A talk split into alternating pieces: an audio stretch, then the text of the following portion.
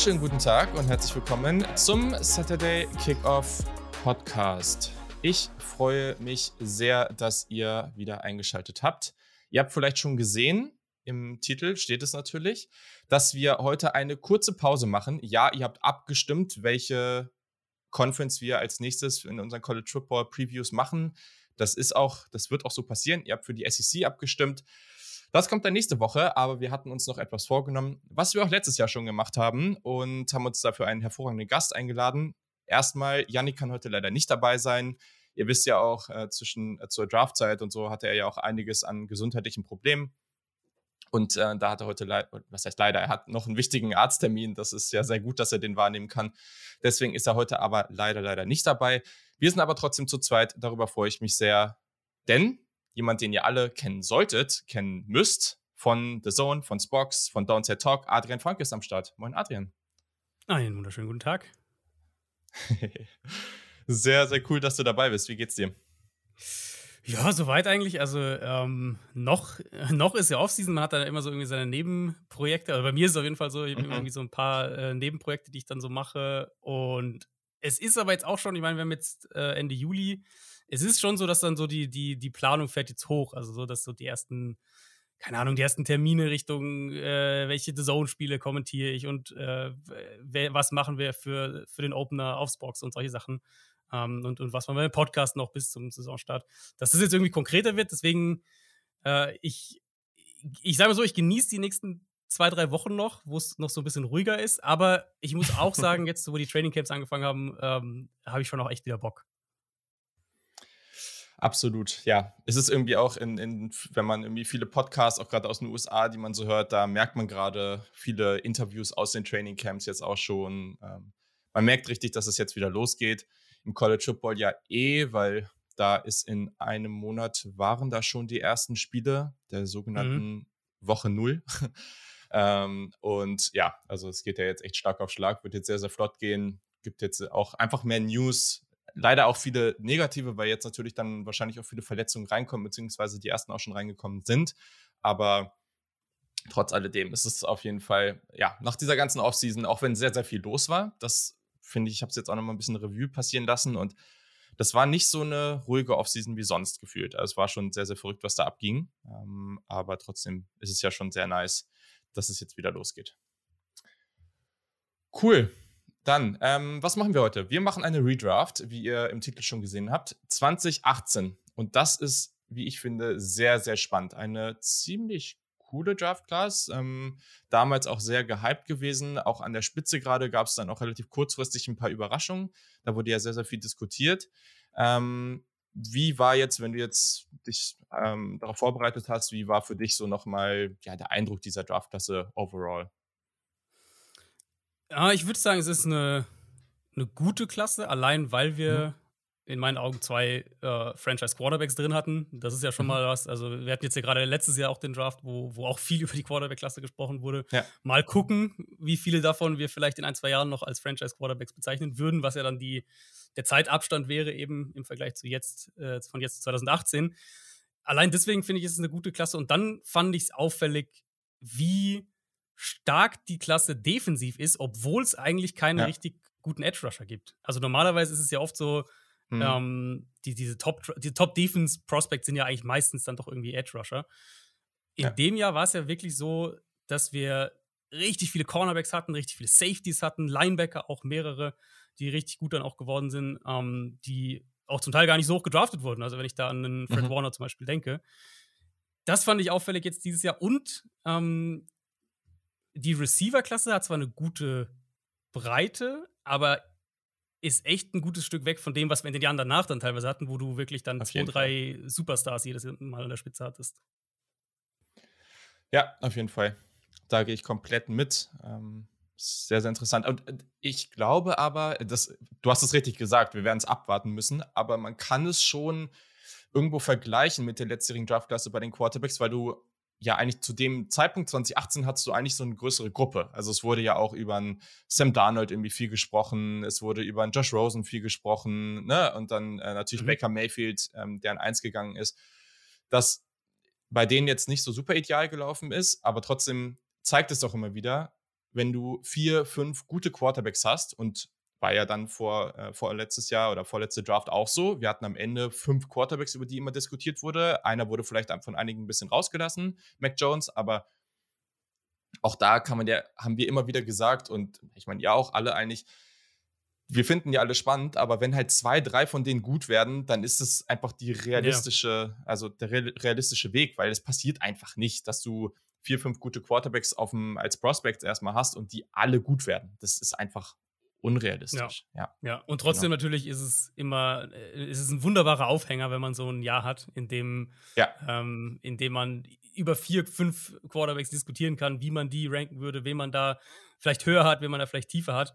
Das war ja so ein bisschen das, was, äh, was dieses Jahr vielleicht ein bisschen schwieriger war bei der, bei der Vorbereitung auf die diesjährige Draftklasse. Hat man auch bei vielen Fans gemerkt, die sich, glaube die sich also oberflächlich mit der Draft ja, beschäftigen. Ja. Da hat man dann immer wieder diese Sprüche gelesen, auch wenn man das selber, wenn man sich intensiver damit beschäftigt, das glaube ich gar nicht so sieht. Aber da hat man immer wieder gelesen, ja, es sind eh keine Quarterbacks dabei, deswegen, oh, weiß ich nicht, ich beschäftige mich dann danach so ein bisschen damit, wen haben wir eigentlich bekommen. Aber vorher finde ich jetzt finde ich es jetzt nicht so interessant. Umso besser, dass es nächstes Jahr zumindest aktuell, so wie es aussieht, ähm, wieder deutlich interessanter werden könnte. Das ist auf jeden Fall sehr, sehr gut. Okay, cool. Ja, dann lass uns doch einfach mal reinstarten. Wir haben ja ein paar Picks vor uns. Ähm, ich würde es einfach äh, sagen, ich nenne einfach jedes äh, Team, das dran ist, und dann noch mit den originalen Pick. Mal gucken, ob wir vielleicht sogar an der einen oder anderen Stelle den gleichen haben. Mal schauen. Aber und äh, dann startest du mit dem ersten Pick. Wir gehen immer abwechselnd und dann gucken wir mal, wo wir dabei rauskommen. An eins haben wir damals, ja, das war das große Ding, die Cleveland Browns, die dann Baker Mayfield gezogen haben. Das kam mir dann so ein paar Tage davor, glaube ich, war das, wo es dann immer klarer wurde, beziehungsweise war, ich weiß gar nicht mehr, ob es sogar erst am Draft Day war. Es war ich glaube am Draft, ich glaube, ja, ich glaube, so, ne? äh, Jeremiah hat in seinem letzten Mock dann plötzlich Baker Mayfield an 1 und der kommt mhm. ja immer so am Abend vor dem Draft oder am Morgen des mhm. Drafttags irgendwie raus. Und das war so der, der, der Trigger, glaube ich. Da sind dann alle, weil ja auch niemand, also mhm. das wusste ja keiner, ne? Das war so, okay, sie mögen Sam Darnold total, aber Josh Allen finden sie auch super und, und Baker Mayfield ist natürlich auch mit dabei. Das wusste er wirklich. Also ich glaube, das ja. war schon so einer der drei Witz.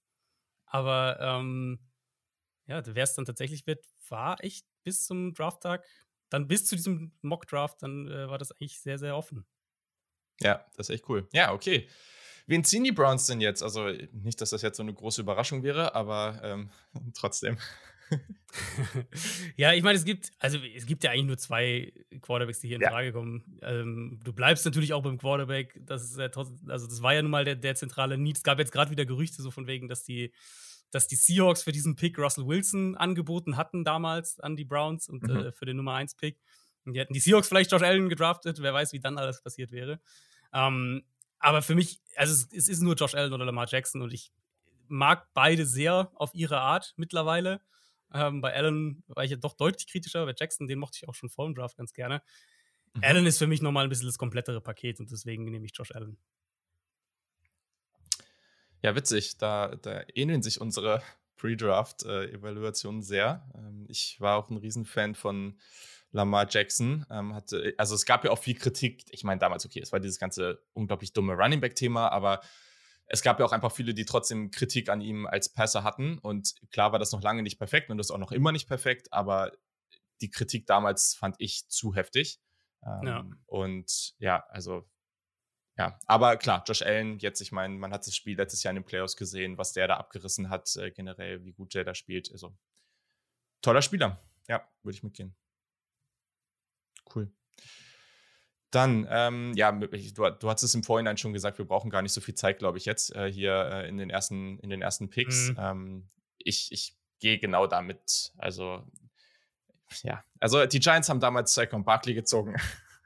ähm, dazu muss man jetzt, glaube ich, nicht mehr so unglaublich viel sagen. Natürlich hat er auch ein, zwei Jahre wirklich gut gespielt.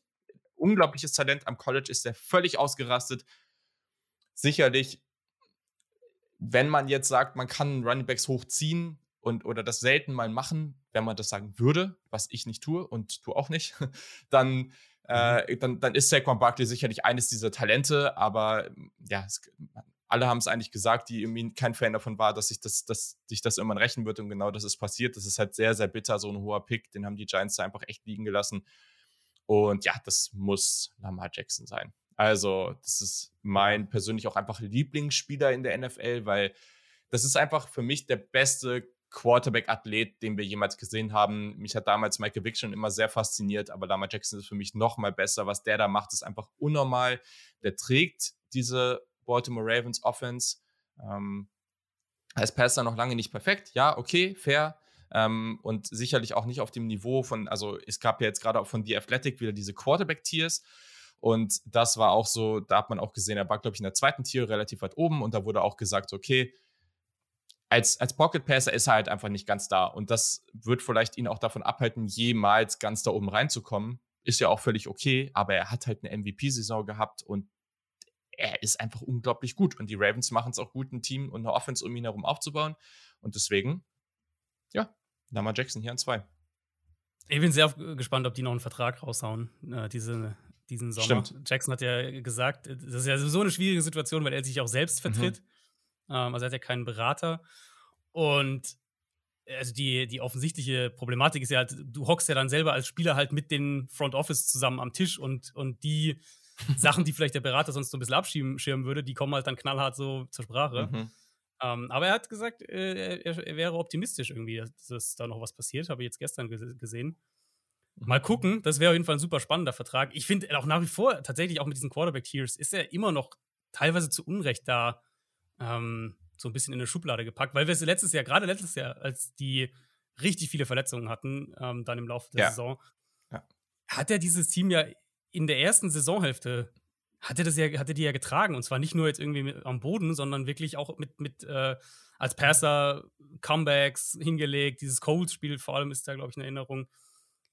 Ich finde tatsächlich, dass er da nach wie vor auch offensichtlich in NFL-Kreisen so ein bisschen ja, so ein bisschen in eine Schublade gepackt wird, die eigentlich gar nicht so unbedingt, mhm. unbedingt gerechtfertigt ist. Auch wenn er jetzt nicht, er ist jetzt nicht Tom Brady aus der Pocket, ja, das ist richtig. Aber ja, okay. ähm, er ist halt, genau, aber er ist halt auch nicht irgendwie, keine Ahnung, Carson Wentz in der Pocket. So. Und, und mhm. äh, da fehlt mir manchmal so ein bisschen die Nuance bei der Betrachtung von Jackson, wenn man fair halt mit alles mit einbeziehen würde, was natürlich das Rushing bei ihm einerseits ist, ähm, ja. was aber ja auch Dinge sind, die er einfach öffnet in der Offense, die halt ein anderer Quarterback nicht öffnen kann.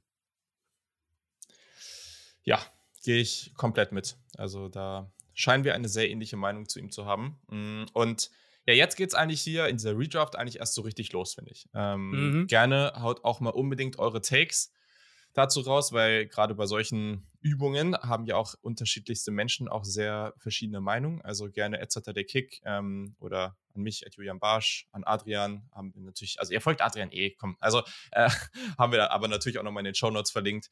Ähm, dann haut gerne mal eure Meinung raus zu dem, was jetzt passiert. Sind wir sehr, sehr gespannt.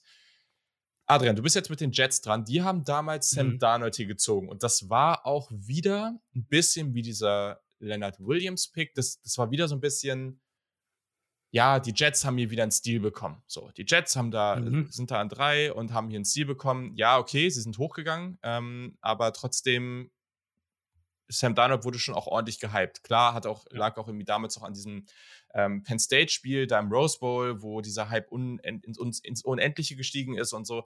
Ähm, aber ich bin mir relativ sicher, dass du ihn jetzt hier nicht ziehen wirst. Er war halt der Nummer 1 Quarterback für viele. Also, das ist, ja, ja.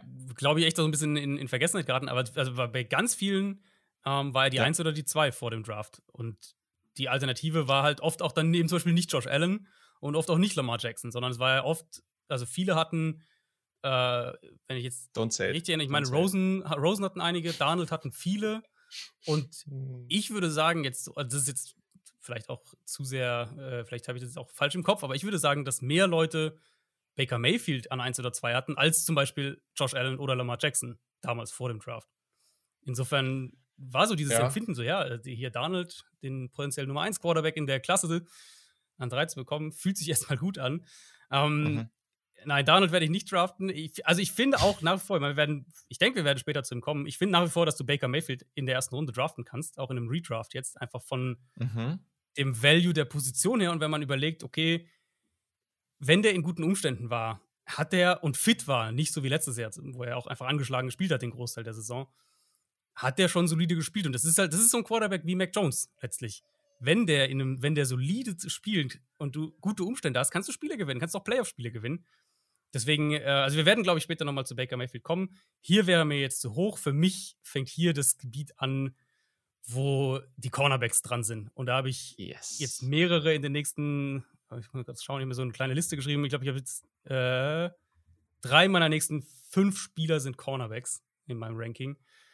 Und der beste für mich aus dem, aus dem Draft ist Trey Alexander. Ähm, yes. Die Jets, ich habe, das ist so ein Team, wo ich nochmal geguckt hatte. Die Jets hatten eigentlich vor der Saison, ähm, hatten Trumaine Johnson und Morris Claiborne.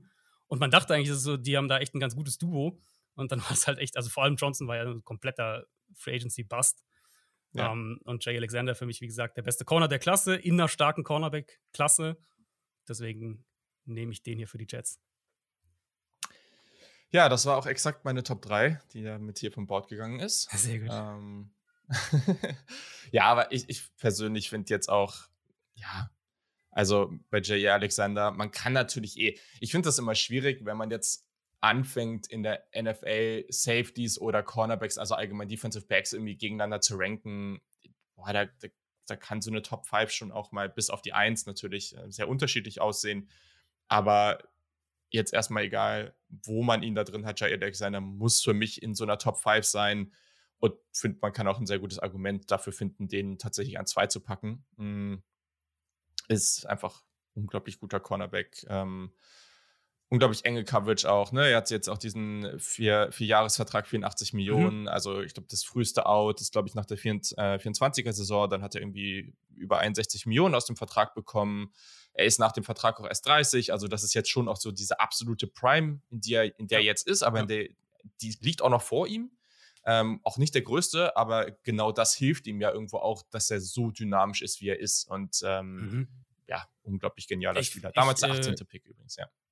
Genau. Ähm, ich könnte mir vorstellen, dass wir den auch dieses Jahr im Slot ab und zu sehen. Die Packers mhm. haben ja jetzt den Rasul Douglas auch gehalten. Ähm, sie haben ja. letztes Jahr, äh, jetzt ist mir der Name entfallen, Eric Stokes gedraftet. Genau, Eric Stokes gedraftet. Und der ja auch ah, gar nicht so schlecht gespielt mhm. hat. Um, ähm, und die zwei natürlich sind eher so die prototypischen Outside-Corner. Alexander ist ja schon einer, den du ein bisschen rumschieben kannst, wenn du das willst. Deswegen ja. könnte ich mir vorstellen, dass wir ihn auch ein bisschen im Slot sehen dieses Jahr. Und generell, also off-topic, aber von der Packers Defense erwarte ich einiges in, in dieser Saison. Ja, das ist schön. Von der Packers Offense weiß ich nämlich nicht, ob ich da so viel erwarte mit den ja, Wide Receiver. Deswegen, da bin ich einfach brutal kritisch. Ähm, vielleicht auch zu kritisch. Ich weiß es nicht, aber ich kann mir einfach keinen Weg vorstellen, wie das. Also, das kann einigermaßen funktionieren, aber die, die Ansprüche sind ja Super Bowl und ich. Boah, ja, das ist das Ding. Ich glaube, es, funktioniert in der, ich glaub, es funktioniert in der Regular Season. Ja. Ähm, weil sie ein gutes Scheme haben. Wenn die Line fit mhm. ist, haben sie eine starke Line, sie haben einen sehr guten Quarterback. Sie werden ein gutes Run-Game haben. Sie werden generell viel über die Running Backs aufbauen.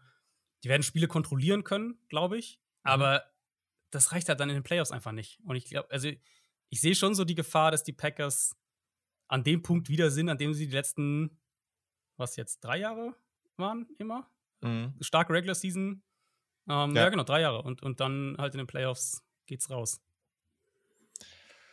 Ja, das, äh, das trifft es ganz gut. Ja, ich hatte auch jetzt ähm, in einem anderen Podcast äh, so über den Super Bowl-Tipp gesprochen und ja, da habe ich dann auch auf die Packers geguckt, dachte so, eh, I can't do it. Also irgendwie tue ich mich, tue ja, mich schwer. Da gibt es ja. einfach andere Teams, da sehe ich offensiv einfach mehr und offensiv ist halt dann schon ja. immer noch einen Tacken wichtiger. Ja. Okay. Ja, kleiner, kleiner Exkurs an der Stelle. Ähm, und Ah, also, oh, ich tue mich schwer. Also, die Broncos das, was du eben zu äh, äh, die, die Broncos sind sage ich schon, die, äh, die Browns sind jetzt an vier, ne? Die Browns sind an vier nochmal dran, das wollte ich sagen, genau. Genau. Ja, genau. Und die Browns sind halt, die Browns waren, nicht, waren damals ja auch so ultra gehypt nach diesem Draft, weil sie ja halt wirklich zu den, äh, den Nummer 1 Quarterback von manchen ähm, vor allem mhm. in der mhm. Analytics-Welt genommen haben. Dann den Nummer 1 Corner für ganz, ganz viele, oder ich glaube, glaub, der war für fast alle der ja, ja. Nummer 1 Corner Pre-Draft. Ähm, und dann ja, äh, kommen wir vielleicht später noch dazu, ohne jetzt zu viel zu spoilern, aber sie haben ja danach auch noch mehrere richtig gute Spieler gedraftet. Also ja. der Hype um dieses Team war schon echt, äh, war schon echt groß. Absolut, absolut. Genau, ja, sie haben Denzel Ward von Ohio State gezogen, fand ich natürlich nice.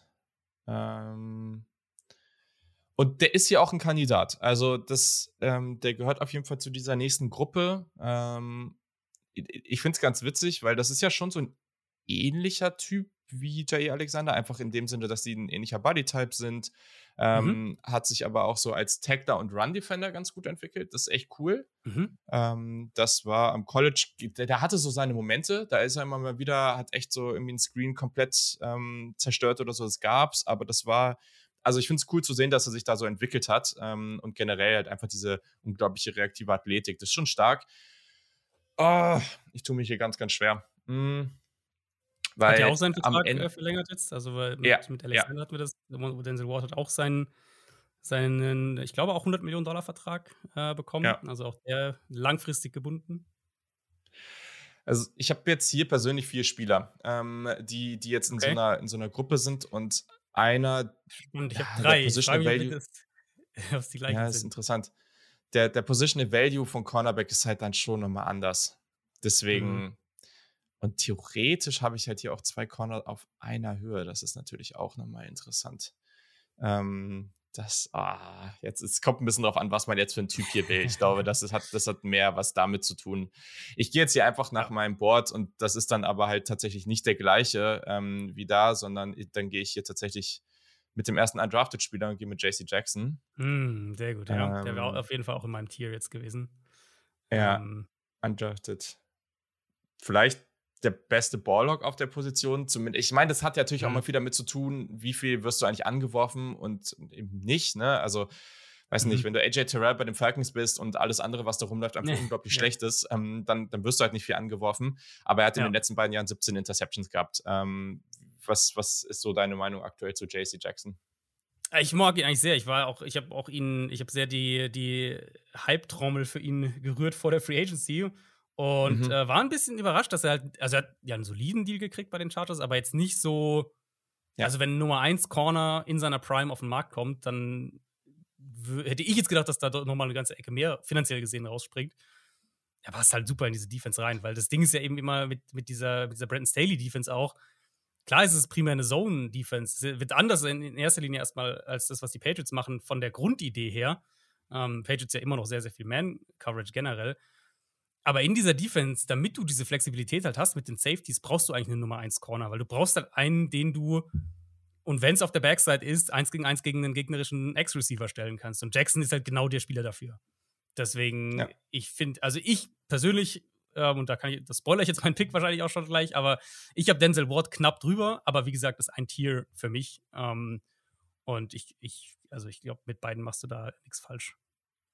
Ja, finde ich auch fair. Also ich habe gerade sehr gestruggelt bei dieser Entscheidung zwischen den beiden. Deswegen, ja, dann hast du praktisch jetzt hier für den Broncos-Pick, der Broncos, ursprünglich genau. mal, genau, der ursprünglich der erste Edge Rusher war, ähm, der damals auch ziemlich gehypt wurde, Bradley Chubb mhm. ähm, von NC State. Der wird es dann nicht und es wird dann Denzel Ward anscheinend. Genau, also Denzel Ward jetzt, ist jetzt absolut der, der nächste Spieler dann. Und das meinte ich, das, was mhm. ich ganz, ganz vorhin gesagt habe. Ähm, wir haben jetzt schon drei Cornerbacks hier gepickt in den Top 5. Mhm. Äh, ich weiß jetzt nicht, wie es bei dir aussieht. Bei mir kommen jetzt in absehbarer Zeit dann in mein Ranking mehrere Safeties. Also diese Secondary-Klasse in dem Draft war schon echt stark. Absolut. Vor allem ja auch Safeties, die unglaublich flexibel einsetzbar sind und die mhm. wirklich so Game Changer sind und teilweise oder nicht teilweise ja auch so wirklich so eingesetzt werden. Also das, was wir, wenn es jetzt um den Kyle Hamilton geht, äh, ging zum Beispiel in der letzten Klasse, was man da schon im so Blueprint sehen kann, so okay, es gibt die Spieler, die in den letzten Jahren gezogen wurden und die genau das gelebt haben und mal gucken, ob du das auch kannst. Ja, ähm, ja. so jetzt haben wir hier die Coles und ja, es, äh, es sind jetzt noch zwei Spieler, ähm, es sind noch zwei Spieler, die jetzt hier in dem, in dem Tier für mich sind. Mhm. Äh, und das ist ein Safety, aber ich finde es auch ganz cool, dass sie jetzt einfach mal zu belohnen, dass sie damals meiner Meinung nach einfach ein hervorragend, oder nicht, nicht nur meine Meinung, als ob das die Meinung von allen Menschen, sie hier einen sehr, sehr guten Pick gemacht haben. Und deswegen mache ich das jetzt hier auch so. Und ähm, auch wenn der Positional Value, ja, kann man jetzt hier definitiv drüber streiten, aber Quentin Nelson war einfach ein hervorragender Pick. Und den äh, tätige ich jetzt hier auch äh, an, an sechs, äh, dreifacher First Team or Pro. Ähm, einer der besten Offensive Liner der gesamten Liga. Ähm, ja, Guards werden sehr, sehr, sehr, sehr selten so hochgezogen, aber trotz alledem, ja, er hat das einfach voll bestätigt, äh, was man damals sich erhofft hat. Einfach ein unglaublicher Spieler und deswegen finde ich das auch okay, dass man dann einfach sagt, okay, wir ziehen den jetzt hier ähm, und daher ist Nelson mein Pick an 6 für die Colts. Ah, ich glaube, sportlich gibt es ja, also müssen wir, glaube ich, nicht ja. diskutieren. Die einzige Frage für mich ist, und deswegen habe ich ihn ein kleines bisschen tiefer, ist eben der Positional Value. Ja, fair. Das wäre halt für mich schon immer noch, also meine ersten, ich weiß nicht, ich glaube, meine ersten acht Spieler sind halt Quarterback, Receiver, Corner und ein Safety. Ähm, dass ich halt schon eher in diese Richtung tendiere, dann, wenn, wenn ich jetzt hoch im Draft picke und, und jetzt darauf zurückschaue, dass du mit Nelson halt generell nichts falsch machst, ist, äh, ist natürlich auch klar. Okay, dann gehen wir zum nächsten. Und hier sind die Bills. Die haben damals Josh Allen gezogen und ja, sind damit ganz happy. Haben wir ja schon drüber mhm. gesprochen. Mhm. Ähm, ja, jetzt haben wir hier natürlich die doofe Situation, dass die Quarterbacks weg sind und das wahrscheinlich, ähm, auch wenn du eben Baker ein bisschen angeteasert hast, ich, ich gehe jetzt mal davon aus, dass das hier zu früh ist für Baker und ja. dementsprechend bin ich gespannt. Ja, ähm, also, das habe ich natürlich vermutet, dass hier kein Quarterback mehr da sein wird. Deswegen habe ich da auch mal so ein bisschen auf, die, auf, das, auf den Kader damals geschaut und sie hatten das Jahr davor zu Davis White gedraftet. Sie hatten schon Poyer und Hyde, also sonst hätte ich jetzt hier über einen der Safeties auf jeden Fall auch nachgedacht. Die drei Cornerbacks sind ja weg. Ähm, hast du eine Idee, wer die Starting Receiver der Bills waren 2018?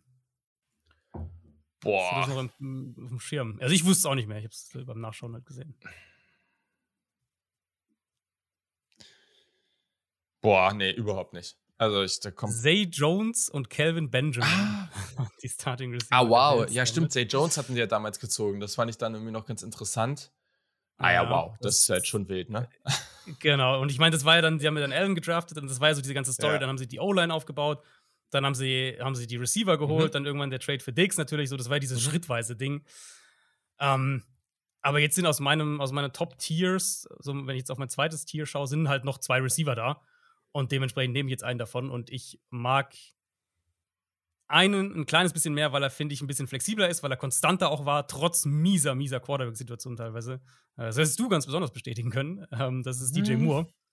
Mhm. Und der ist, ich habe mich ehrlich ein bisschen, ich habe es ja vorhin gesagt, ich finde die Receiver-Klasse ist ganz gut in der Breite. Ähm, haben wir auch dieses Jahr mehrere gesehen, die bezahlt wurden. Gallup wurde bezahlt, Christian Kirk wurde bezahlt, DJ Moore wurde ja auch bezahlt. Aber so der richtige Top-Receiver ist nicht dabei. Und für ich, je lange, ich habe da natürlich darüber nachgedacht, wie ich die ranken, wie ich die sortieren würde. Und ich glaube, DJ Moore wäre der Receiver, den ich als erstes aus dieser Klasse haben wollen würde. Und deswegen nehme ich den hier für die Bills. Ja, also ich hätte jetzt hier, klar, ne, wenn wir jetzt einfach drauf gucken, was hier ins Team passt, dann gehe ich voll mit. Ich hätte jetzt hier noch, ja, so ein, zwei Spieler davor gehabt. Aber ja, das tut ja nichts zur Sache.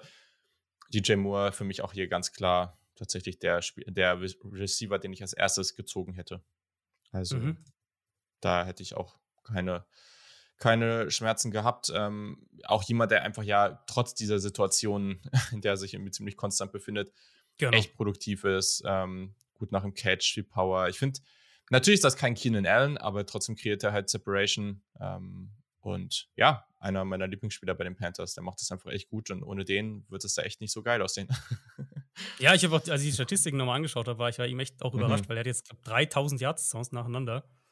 Ähm, ja. Auch ja. konstante Touchdown-Production und so gehabt. Und wenn du halt dann schaust, wer Quarterback gespielt hat, wer da so Head Coach, offensiver Playcaller mäßig unterwegs ist, dann ist es eher noch beeindruckender.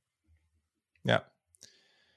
Ja, ja, ja, ja. So, jetzt kommen wir zu den Bears. Die haben an 8 Roquan Smith den Linebacker gezogen. Das, ja, also kein, also ist jetzt kein brutal schlechter Pick gewesen, mhm. aber ich meine, Positional Value war damals schon, ja, damals schon viele gesagt, dass es jetzt nicht ideal ist und dann, ja, also das ist jetzt einer der besseren Off-Ball-Linebacker der Liga, aber trotzdem also so in der, auf jeden Fall überdurchschnittlich, aber trotzdem niemand, den man jetzt hier ziehen würde. Also ich zumindest nicht. Er ist halt auch nicht, also er ist halt auch nicht der beste Linebacker in dem Draft gewesen, in meiner Augen. Nee, nee, genau, nee, nee. Deutlich, auf keinen Fall, nicht, nicht, nicht mal annähernd. Also genau. ähm, deswegen würde das ja auch nicht in Frage kommen. Ähm. ja, ich, ich habe jetzt hier noch einen Spieler, bei dem ist halt sehr, sehr spannend, wie es mit den Verletzungen weitergeht, aber der ist für mich zu sehr Gamechanger, als dass ich ihn jetzt hier nicht ziehe. Ähm, und da kommt natürlich mein mhm. Safety-Bias auch wieder ein bisschen rein. Da kann ich mich nie so richtig gut von lösen. Ähm, auch wenn es zwei Safeties gibt, die jetzt so in den nächsten Picks meiner Meinung nach kommen dürfen, einfach weil sie für mich schon in einem Safety-Ranking in der NFL wahrscheinlich sogar eins und zwei sein könnten, oder zumindest in der Top 3 beide. Ähm, ja, ich ziehe Dervin James. Mhm. Einfach damals jemand, damals jemand, der ähm, ja schon gefallen ist. Das war damit ein ganz, ganz großes Thema am Draft Day, weil den viele echt ja. mochten. Ähm, viele sich in den verschossen hatten, gab auch einfach gute Gründe dafür. Ähm, hatte natürlich diese ganzen Verletzungen, wodurch das lange ganz, ganz bitter aussah. Also hatte gebrochenen Fuß, gebrochenen Meniskus, äh, 2020 komplett verpasst. Aber ja, seitdem der jetzt wieder fit ist, einfach ein absoluter Gamechanger. So ein bisschen. Ich habe irgendwo den Vergleich gelesen, das, was Micah Parsons in der Front Seven ist, das ist äh, Devin James für hm. die Secondary. Fand ich irgendwie ähm, ganz cool. Also ja, unglaublicher Spieler einfach. Ja, ja nee, also hätte ich hier auch genommen. Ja, wäre bei mir auch der nächste Spieler jetzt von der vom, vom Team, vom Need und so weiter her passen würde, der aber halt auch einfach ja, also die Verletzungen sind natürlich ein Argument, aber mhm. also Pre-Draft nach wie vor kann ich mir das nicht so ganz erklären, warum der so tief gefallen ist. Ja, same. Ja, und es ist auch vor allem das einzige Argument, was, was ich jetzt hier eigentlich, äh, sagen wir mal, annehmen würde, wenn, wenn jemand sagt, ich ziehe den jetzt irgendwie ein bisschen später. Das, äh, weil alles andere, mhm. was er auf dem Feld gezeigt hat, ist einfach zu heftig. Okay, cool. Jetzt sind die 49ers dran an 9. Die haben damals Mike McGlinchey äh, gezogen. Und auch hier rechne ich fest damit, dass äh, das nicht der gleiche Pick sein wird. Ja, ich meine, solider Pick. So ein bisschen wie, wie ja, Roquan Smith für die okay. Bears, finde ich. Ähm, genau. Würdest du, also wenn man sie jetzt fragen würde, würde wahrscheinlich alle sagen, wir sind zufrieden damit. Mhm. Ähm, aber wenn man sie fragen würde, was würde die Alternative vielleicht machen, dann äh, wäre die Wahl vielleicht dann doch anders. Ähm, ja, nein, das, also tatsächlich fände ich San Francisco hätte ich gar nicht so unspannend gefunden für Baker Mayfield, weil ich glaube, er als vom also wir haben ihn ja in ähnlichen Offense dann letztlich gesehen in Cleveland unter Stefanski, mhm. aber er wäre, glaube ich, so ein Quarterback gewesen, um den Shanahan eine richtig gute Offense aufbauen kann und der halt ne, günstig ist dementsprechend. Und das ist ja der, der, spannende Part, wenn der vier, fünf Jahre günstig ist, hast du halt ein Fenster, wenn der in deiner Offense gut performt. Ähm, jetzt war es aber eben einfach so, dass sie gerade schon für Garoppolo getradet hatten. Deswegen ergibt es jetzt einmal nicht so viel Sinn. Und sie hatten auch George Kittle ja. im Jahr davor schon gedraftet, weil ich finde auch, ich weiß nicht, wie du es gerankt hast, aber bei mir kommen bald die ersten Titans. Das war nämlich auch eine ziemlich gute Titan-Klasse im, im, im, Rückblick. Ja. Aber Titan mache ich dementsprechend nicht. Ähm, ich habe noch einen Spieler in meiner Top 8 übrig und das passt hier sehr, sehr gut, weil was sie nicht hatten, waren vernünftige Receiver. Und sie hatten vor allem auch keinen, ansatzweise keinen Ex-Receiver. Pierre Garçon war da ein Starter, Marquis Goodwin war teilweise ein Starter in der, in der Saison. Und Cortland Sutton ist halt noch da. Ähm, und Cortland ja. Sutton ist halt der prototypische Ex-Receiver in dem Jahr, hat jetzt auch die Verletzung. Ich glaube, der wird eine richtig gute Saison haben mit Russell Wilson. Das vom Receiver-Typ her passt es einfach extrem gut zu dem, was Wilson macht. Und wir haben, natürlich ist der nochmal auf einem anderen Level, also jetzt nicht falsch versteht, aber wir haben Shannon mit so einem dominanten Receiver ja gesehen, mit so einem Ex-Receiver, mit, mit Julio Jones, was mhm. er auch mit dem innerhalb seiner Offense machen kann. Und deswegen glaube ich, das wäre ein sehr, sehr guter Fit auch gewesen. Und äh, ja, Sutton äh, zu den 49ers. Ja, mit Sutton wusste ich echt nicht, was ich machen soll. Also, weil, also ich, ich finde den Pick völlig, völlig solide. Also kann das voll nachvollziehen. Ähm, ja, ja, ich, glaub, ich hoffe sehr, dass der beste Football noch vor ihm liegt. Ähm, allein diese Size, mhm. Physicality-Kombi, die er mitbringt, dass der ist jetzt nicht der größte Speedstar, aber trotzdem war er ja, ich glaube, irgendwie 2019 und 2021 combined irgendwie bei den Deep Passing oder Receiving Yards irgendwie einer der besten, wenn nicht sogar der beste in der Liga. Also ist halt einfach ein tolles Target. Ja. Genau. Ja. Also, ja, kann ich voll nachvollziehen. Und gerade wenn man halt nach Position Value geht, dann hm. finde ich das hier völlig, weil es gibt vielleicht ein paar Spieler, die man, wenn man jetzt einfach sagt, wir bewerten alle Positionen gleich und wir ranken die NFL, dann ja. gibt es vielleicht hier ein paar Spieler, die noch höher werden, aber es ist halt die Frage, ob du die Position jetzt hier höher ziehen willst. Ja, ja genau, genau. Also ich hätte so von den Tiers her, ich meine, Allen und Jackson würde ich ein eigenes Tier packen. Ja. Und dann hatte ich halt, äh, die halt jetzt auch alle weggegangen sind, teilweise natürlich von mir gepickt, aber ja auch von dir, mit Alexander, Ward und Jackson die drei Corner, mit Moore Mhm. und Sutton die zwei Receiver und Durbin James als mein Top-Safety. Das war, ist, Ja. ist dann meine Top 8 im Prinzip. Und dann, danach fängt für mich ein neues Tier an, wo ich zum Beispiel Quentin Nelson auch drin habe, Ja. Wo ich halt sage, da sind Spieler, die sind, Titans habe ich ja gerade auch schon gesagt, die kommen dann auch so langsam, die sind richtig, richtig gut, aber die habe ich halt einfach aus Positional Value Perspektive ein Tier dahinter. Ja, ja, ja, ja, das ist richtig. So, jetzt sind die Cardinals dran, die damals ja Josh Rosen gezogen haben. Ich sage jetzt nicht, wer, wer vielleicht den irgendwie sehr, sehr hoch gerankt hatte. Hm, aber da rede ich ja gerade mit dem, äh, Ja, dem gesagt, Ja- du. mit dem lieben James sehr gerne drüber. ähm, weil wir den beide ein bisschen zu sehr abgefeiert haben. Aber ja, es war ja eh klar, äh, dass das nichts wird, weil er liebt den Football ja nicht genug. Mm. Also ich habe jetzt hier auch noch, also ich habe jetzt hier ähnlich wie du einige Spieler, die Positional Value wise halt nicht so hoch wären, die aber sehr gut sind. Dann habe ich hier auch noch einen Cornerback. Ich weiß nicht, Oh, ob ich spannend. damit einfach vielleicht ein bisschen zu hoch bin, aber eigentlich mag ich den ganz gerne. Mm. Aber ich glaube, es ist ein bisschen zu hoch noch für den. Ah, ich tue mich schwer, ich tue mich schwer. Ich habe eben, oh, der eine ist auf seiner Position vielleicht noch mal ein bisschen besser, aber der andere ist mir von, von dem, wie er eingesetzt wird, noch mal spannender. Hm. Ich habe es eben schon angesprochen, dass die Top 2 Safeties potenziell jetzt in dieser Draftklasse gegangen sind. Deswegen ziehe ich jetzt hier den anderen ähm, und hole mir Minka Fitzpatrick. Ähm, mag den sehr, sehr gerne. Ähm, und der hat halt auch super produktive Jahre gehabt. Äh, und, Mhm. und es gab auch, glaube ich, schon viel Kritik. Ich meine, seitdem er bei, bei äh, Pittsburgh ist, ist, ist ja auch, hat sich auch viel verändert einfach für ihn. Ne? Und ähm, ist einfach äh, nochmal in eine andere Rolle gekommen, was auch gut für ihn war. War irgendwie First Team All-Pro, Career High in Tackles und solche Geschichten. Was immer bei so PFF und solchen Geschichten, da hat er in den, in den Gradings, glaube ich, teilweise nicht so gut abgeschnitten, aber äh, so Coverage Grades für Secondary-Spieler, also ich, mir persönlich ist ein Rätsel, wie, also das kann da, meiner Meinung nach kann man da nicht so wirklich viel rausziehen, ähm, weil die meisten Plays halt einfach welche sind, wo nicht direkt was passiert. Ähm, und das ist halt jemand, der wird so, also er wird halt so viel in so unterschiedlichen Spots in dieser Defense eingesetzt und er ist so wichtig dafür, dass der Rest in dieser Defense, der vielleicht nicht so Mhm. flexibel ist wie er, das machen kann, was sie machen wollen oder sollten, weil sie darin gut sind, dass der halt super, super wichtig ist. Und so ein, so ein, so ein Spieler, also ich wertschätze das immer sehr. Ähm, und das ist auch das, was ich mir häufig bei vielseitigen Safeties im, im Pre-Draft-Prozess dann irgendwie vorstellen kann. Aber das muss natürlich dann auch so funktionieren. Und hier funktioniert es halt schon sehr, sehr gut.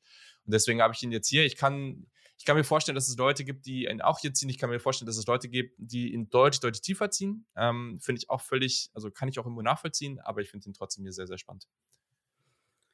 Also ich hätte, ich meine, bin ja jetzt da mit den Dolphins gleich dran, die ihn ja tatsächlich genommen haben in, im realen Draft. Ich hätte schon überlegt, ihn auch dann ähm, ihn wiederzunehmen. Dann hätten wir mal einen, einen Pick, der bleibt, gehabt.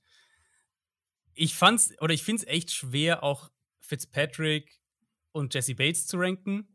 Also damit habe ich mich auch ein Mhm. bisschen schwer getan, Ja. weil, also Ja. Bates ist halt nochmal ein bisschen anderer Safety-Typ, aber halt Yes. auf für seine Art halt einen unheimlichen Value auch für eine Defense, mit dem, was er einfach wegnehmen kann aus einer offensiven Perspektive.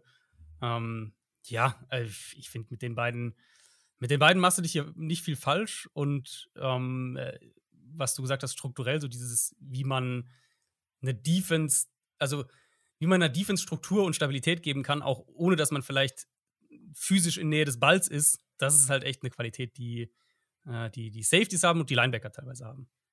Ja. Ja, da ist jetzt äh, spannend, ob jetzt hier vielleicht einer der Linebacker kommt. Die Dolphins, du hast es angesprochen, haben Fitzpatrick damals an 11 gezogen und jetzt sind sie hier dran und müssen wen anders ziehen. Ja, ich habe jetzt auch kurz überlegt, nachdem, äh, nachdem du Fitzpatrick genommen hast, aber ich gehe tatsächlich Richtung Linebacker, weil ich finde, es gibt halt einen wirklich in dem Draft, der. Oder also es gibt zwei, die herausragen, einen, den ich einfach noch mehr mag, weil er in meinen Augen. Was, ich das, was ich gerade gesagt habe, eben die, die Rolle, diese Rolle, welche Freiheiten gibst du in der Defense? Das finde ich ist eher vielleicht der Beste in der Liga aktuell. Ich würde wahrscheinlich sagen, der Beste. Ähm, das ist Fred Warner.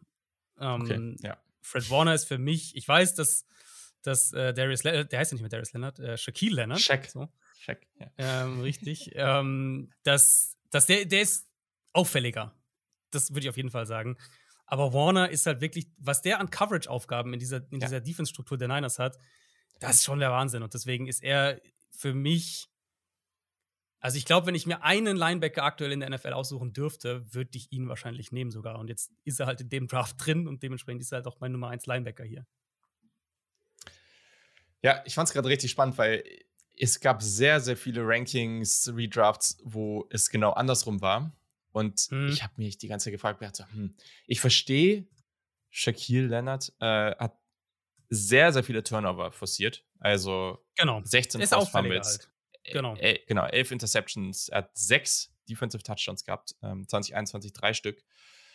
Klar, ne, das, das fällt auf, wie du schon gesagt hast. Aber ich war auch so und dachte so, äh, ich weiß nicht. Also das, was Fred Warner da macht, ist schon, schon sehr, sehr, sehr gut. Und auch, wie er das hinbekommt, dass er so dieses, ja, also wie, wie er mit seinen Entscheidungen und, und wie er das Quarterbacks lenkt, auch vielleicht dann einfach schlechte Entscheidungen zum Beispiel über die Mitte zu treffen. Ähm, das ist einfach total spannend. Und auch einfach das mal wertzuschätzen, wie sehr er seine Draft, äh, sein, sein Draft-Spot so outperformt hat. 70. Pick damals gewesen. Ja. Ja. Das ist schon, also Ja. ist schon richtig gut. Und da kann man halt auch sagen, die 49ers haben jetzt in der Top 10 jemanden gezogen, der ist solide. Ähm, da hätte man jetzt im Nachhinein wen anders gezogen, aber ist schon, ist schon cool. Mm, Aber jetzt Fred Warner hat man dann halt später bekommen und damit hat, man halt sein First-Round-Talent halt auch wirklich ziehen Ja, können. Ist so, ja. Das ist schon cool. So, dann gehen wir zum nächsten Pick. Das sind jetzt an 12 die Buccaneers. Die haben damals Vita Vea gezogen. Die One-Man-Wrecking-Crew da in der Mitte. Und das, auch hier sind wir wieder beim Positional Value. Natürlich so früh in der Draft, ja, haben damals auch viele kritisiert, aber natürlich ein guter Spieler. Keine Frage. Hm. Da ist jetzt eigentlich, wenn man jetzt sagt, man zieht wen anders, dann müsste man halt eigentlich natürlich jemanden ziehen, der ein bisschen mehr Positional Value hat. Aber Ja. Ich überlege jetzt hier halt auch den anderen Linebacker zu ziehen. Boah, ich finde es jetzt echt so, langsam kommt man in so Bereiche, wo es, wo ich es nicht mehr Das so ist einfach äh, finde. ein schwieriger Bereich, ja, auf jeden Fall. Also für mich ist dieses Tier wirklich ähm, 1, 2, 3, 4, 6 Spieler sind es dann für mich. Also, äh, nee, sieben mit, mit Fred Warner, der war da auch drin. Die, äh, und Quentin Nelson war da auch drin und Mika Fitzpatrick eben auch. Ja. Die, was ich vorhin gesagt hatte, Positional Value-mäßig nicht auf dem obersten Level sind, aber halt trotzdem, also zum einen sehr, sehr gut einfach in ihrer Position, in ihrer Rolle und halt Ja. trotzdem in meinen Augen mehr Wert in der Defense oder in der Offense, je nachdem, sind auch zwei Offense-Spieler mit dabei, geben, äh, als vielleicht die, also der durchschnittliche Spieler auf dieser Position macht und deswegen ich so ein bisschen den, den Value wieder nach oben schiebe. Ach, ich mache das jetzt einfach mal und das ist ja eigentlich auch ganz, äh, ganz lustig. Ich muss jetzt gerade mal gucken, das habe ich mir jetzt äh, gar nicht aufgeschrieben, wo der gezogen wurde. Hm. Jetzt muss ich das gleich dabei nochmal kurz äh, nachschauen, weil das jetzt eigentlich eine Notiz Wer ist die ich. Äh, ja, dann hast du es vielleicht, genau. Dann, ähm, genau, dann nehme ich einfach einen Pick, den die, den die Bugs dann später getätigt haben, ähm, weil ich dann hier jetzt wirklich einfach drauf gehe, mit mehr Positional Value reinzugehen. Ähm, Carton Davis. ja, äh, dann 63, hier. den hatte ich mir auch ausgeschrieben. 63. Genau, okay. Ja, genau, weil äh, natürlich, ne? Also, das war ja auch so eine Diskussion vor seinem Vertrag, so, okay, der ist schon spannend und gerade in so einer Free Agency Klasse in der NFL, die ja meist dann auch nicht so überaus loaded ist, da war das dann eines der größeren Talente. Ähm, klar, keine, also der gehört jetzt nicht in diese Riege mit den anderen Cornerbacks, die wir hier schon besprochen haben. Da ist schon noch mal ein Mhm. gutes Stück dazwischen. Trotzdem jemand, über den in vielen Podcasts diskutiert wurde, oh, okay, kann das ein Nummer 1 Cornerback sein? Im Idealfall ist das ein Genau, sehr, sehr guter Nummer 2 Cornerback. Fair, aber ich finde halt auch, wenn du jetzt hier an so einer Position, ähm, also an so einer Draft-Position auf einer Position mit sehr hohem Position Value, Mitte, zweit, äh, Mitte erste Runde, einen sehr guten Nummer 2 Cornerback ziehst, dann machst du halt auch echt nicht viel falsch. Ähm, deswegen ziehe ich ihn jetzt hier. Ja, halt einfach die Länge, die Athletik, ähm, sehr, sehr physischer Spieler auf jeden Fall. Ähm, versteht auch Passing-Konzepte generell sehr gut. Deswegen finde ich ihn halt sowohl im Man als auch in Zone echt spannend. Ähm, mhm. Und klar, hat auch hier viele kleinere Verletzungen gehabt, die ihn dann irgendwie ein bisschen davon, vielleicht ein bisschen davon abgehalten, abgehalten haben, ganz oben angreifen zu können. Also mal gucken, was da noch geht. Aber ja, finde ich, ähm, war damals einfach ein sehr, sehr guter Pick. Ja, äh, also die Buccaneers sind tatsächlich, ich habe mir so eine Top, was ist denn am Ende geworden? Äh, 34 habe ich mir rausgeschrieben. Mhm. Und ähm, Tampa Bay ist mit drei Spielern dabei. Und Carlton Davis ist einer davon. Also den Draft mochte ich auch einfach gerne. Mhm. Same. Gehe ich mit. So, dann haben wir hier bei den Buccaneers Carlton Davis. Hm. Und dann kommen die damals, ein Team, das damals noch nicht so hieß, die Washington Commanders. Die haben damals äh, Interior Defensive Liner Daron Payne gezogen. Und äh, ja, du bist jetzt dran. Ja, auch so die Kategorie solide, ne, würde man, glaube ich, genau. sagen. Also er ist jetzt mhm. nicht schlecht, aber er ist jetzt halt auch kein Gamechanger. Ähm, ich meine, Washington hat ja wirklich eine klare Philosophie verfolgt über diese Zeit. Absolut. Und, und Ron Payne war so da mittendrin, eben dieses Wir wollen eine dominante Bully Defensive Line aufbauen und das ist unsere Identität und das haben sie dann präferiert in den Jahren drauf Spielern. Genau, äh, in den Jahren drauf dann mit den Edge Rushern noch ergänzt, ähm, sodass jetzt ja dieses Jahr tatsächlich vier Erstrunden-Picks, die vier Starter einfach sind, auch für Washington in der D-Line. Ich bleibe auch bei der D-Line, ähm, weil ich finde eben, und er ist für mich in dieser Gruppe, ja, es ist jetzt nicht die höchste Positional Value Gruppe, aber er gibt einer Defense einfach eine Perspektive, ähm, oder nicht, eine, er gibt ihnen, er gibt einer Defense mehr Flexibilität, weil es einfach erlaubt, Spieler rumzuschieben, aus einer leichten Box zu verteidigen, solche Sachen. Und das ist eben Vita Vea, ja. der für mich beste Nose Tackle in der NFL, ähm, der einfach mit, also einfach mit seiner Physis und mit dem, was er dir selbst nur gegen den Run erstmal gibt, hält ja schon so viele Räume dahinter frei. Und er ist ja einer, der auch wirklich ein bisschen zum Quarterback kommen kann, der den Pocket auch mal zum Kollaps bringen kann. Deswegen, ähm, ich habe hier jetzt im Prinzip noch vier Spieler auf relativ auf Augenhöhe. Wieder Weyer passt halt einfach super zu dem, was Washington da machen wollte. Und er wäre halt die, die deutlich, deutlich bessere Version äh, von Deron Payne. Mhm. Ja, kann ich gar nicht so viel zu sagen. Gerade auch mit diesen Entwicklungen jetzt in den letzten Jahren, ja. wo, wo man auch gerade den Run jetzt irgendwie nochmal ein bisschen anders verteidigt oder sagt, okay, wenn wir jetzt wirklich so ein paar wirklich einfach physisch heftige Dudes da in der Defensive Line stehen haben, was uns dann dahinter ermöglicht, einfach nochmal besser in Coverage aufgestellt zu sein, das ist natürlich perfekt. Also kann ich voll nachvollziehen. Wäre bei mir auch, also war jetzt auch in so einem Bunch mit den nächsten zwei, drei Spielern mhm. bei mir hier. Deswegen. Jetzt kommen die Saints. Und das war damals natürlich schon ein Brett. Ähm, die haben. Marcus Davenport gezogen. Das war dieser Trade, wo alle dachten, okay, was passiert hier jetzt? Für wen traden die jetzt hoch? Sie haben damals ihren, natürlich ihren First Rounder, den 27. Overall, dann einen 2018 Fünftrunden-Pick und den First Round Pick in 2019 abgegeben, ähm, was dann danach die, der 30. Pick gewesen ist. ist für, ein, für ein Edge Rusher. Ja. Was ich meine, Edge Rusher, klar, wichtige Position, aber da sind wir wieder bei dem Thema. Eigentlich machst du das nur für einen Quarterback. Und mhm. das ist halt bisher auch nicht so super gut gelaufen. Also Marcus Davenport ist kein schlechter Spieler. Es ist jetzt auch, ich meine, ich habe den hier auch in den Spielern drin, die ich jetzt hier auf dieser okay. Liste habe. Mhm. Ich habe ihn aber die Liste ist auch. Tiefer, aber nee, nee, also okay, nee, also ich habe ihn in, äh, auf allen, alle Spieler, die ich jetzt hier auf dieser Liste stehen habe, die heute irgendwie in Frage kommen können. Ich so, ja, okay, so ja. Knapp 40 mhm, Spieler so. Genau, da habe ich ihn drin. Ähm, aber auf keinen Fall jetzt hier jemand, der hier in Frage kommen würde. Und ähm, mhm. das ist natürlich schon bitter. Die Saints, ja, ich gehe jetzt hier, ich mache das jetzt, ich gehe jetzt hier mit dem anderen Linebacker, über den wir eben gesprochen haben, ähm, Shaquille Leonard oder Darius Leonard, je nachdem, wie ihr dann nennen wollt. Er selber will jetzt Shaquille genannt werden. Hat halt einfach eine unglaubliche einfach eine unglaubliche ja, Leistung, Performance auch einfach statistisch bisher gezeigt. Ähm, bin, bin sehr gespannt, wie das jetzt für ihn in, in der Defense weitergeht.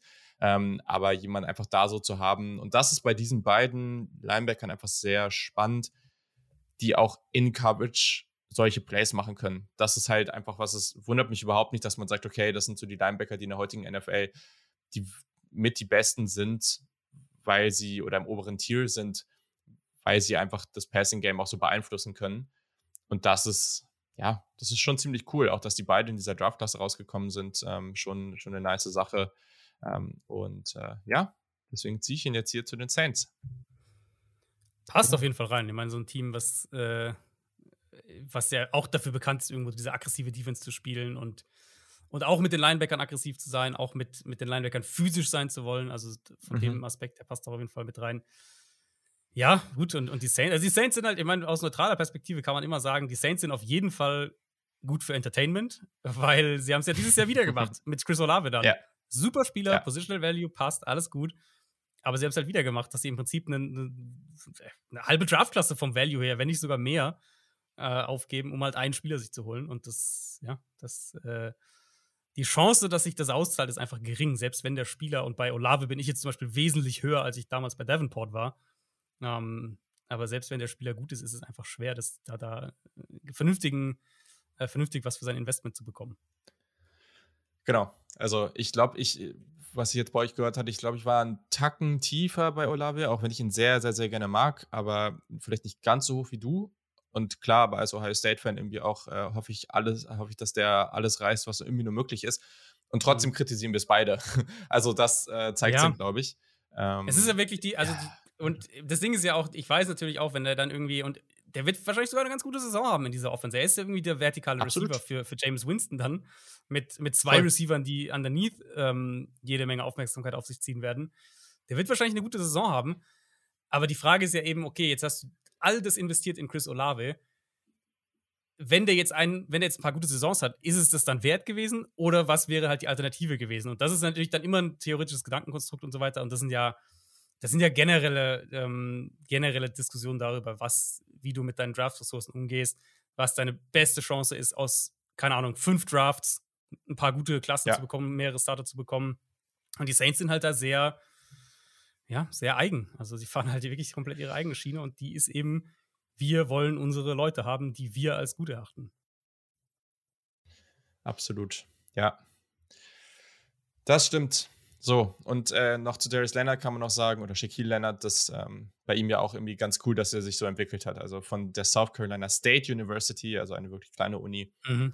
wurde ja auch erst irgendwie an 36, also erst, aber auch deutlich später gezogen, als wir ihn jetzt hier ziehen. Dementsprechend ähm, auch hier beide Linebacker deutlich später gegangen und haben das krass outperformt. Also ziemlich cool. So, jetzt kommt unser aller Lieblings-Draft-Team, die die ständig irgendwie gute Leistungen da raushauen. Nee, also war ja jetzt gar nicht so schlecht. Also die Raiders haben damals Colton Miller von UCLA gezogen.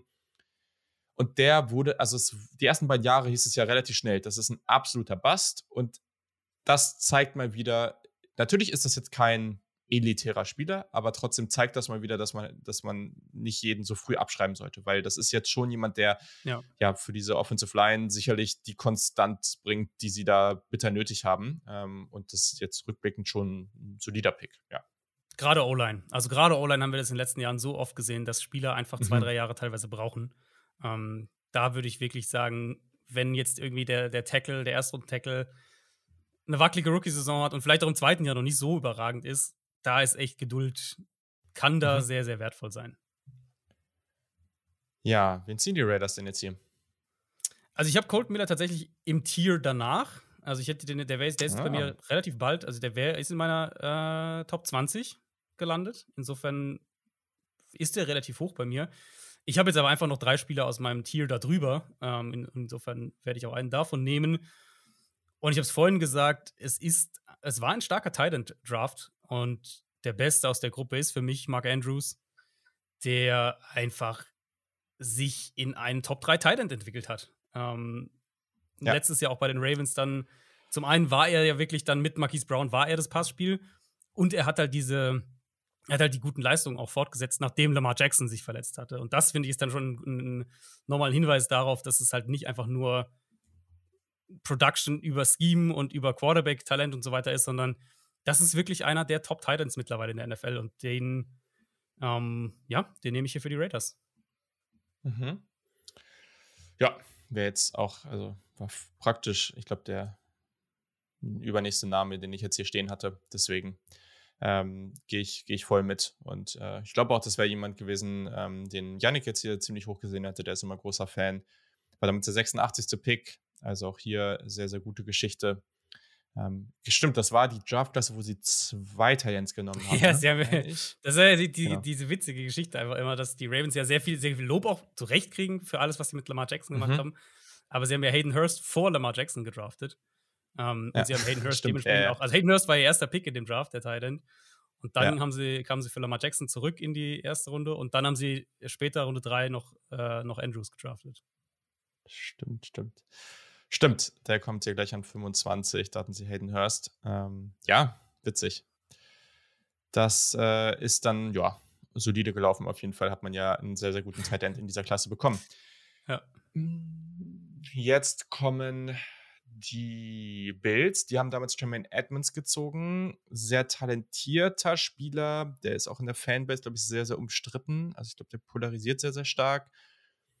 Ist auch mit seiner Rolle, die er in der Defense hat, nicht so super easy. Aber ja, sicherlich hat man sich mehr erhofft von ihm. Ähm. Was mache ich jetzt hier? Ja, also ich habe auch einen anderen Talent gar nicht so weit weg. Der auch einfach sehr, sehr mhm, spannend ist. Ja. Ähm, kommen jetzt auch so langsam in die Range, wo es dann auch noch ein Safety gibt. Gibt jetzt hier, wie du gesagt hast, auch mhm. noch ein paar Offensive Liner, die jetzt hier ähm, meiner Meinung nach gezogen werden können. Ich weiß persönlich nicht so richtig, was ich mit Bradley Chubb machen soll, weil ich sehe halt immer noch Talent und das war jetzt auch nicht komplett ja. schlecht, was der gemacht hat. Ja. Mm ich tue mich schwer. Ich tue mich schwer.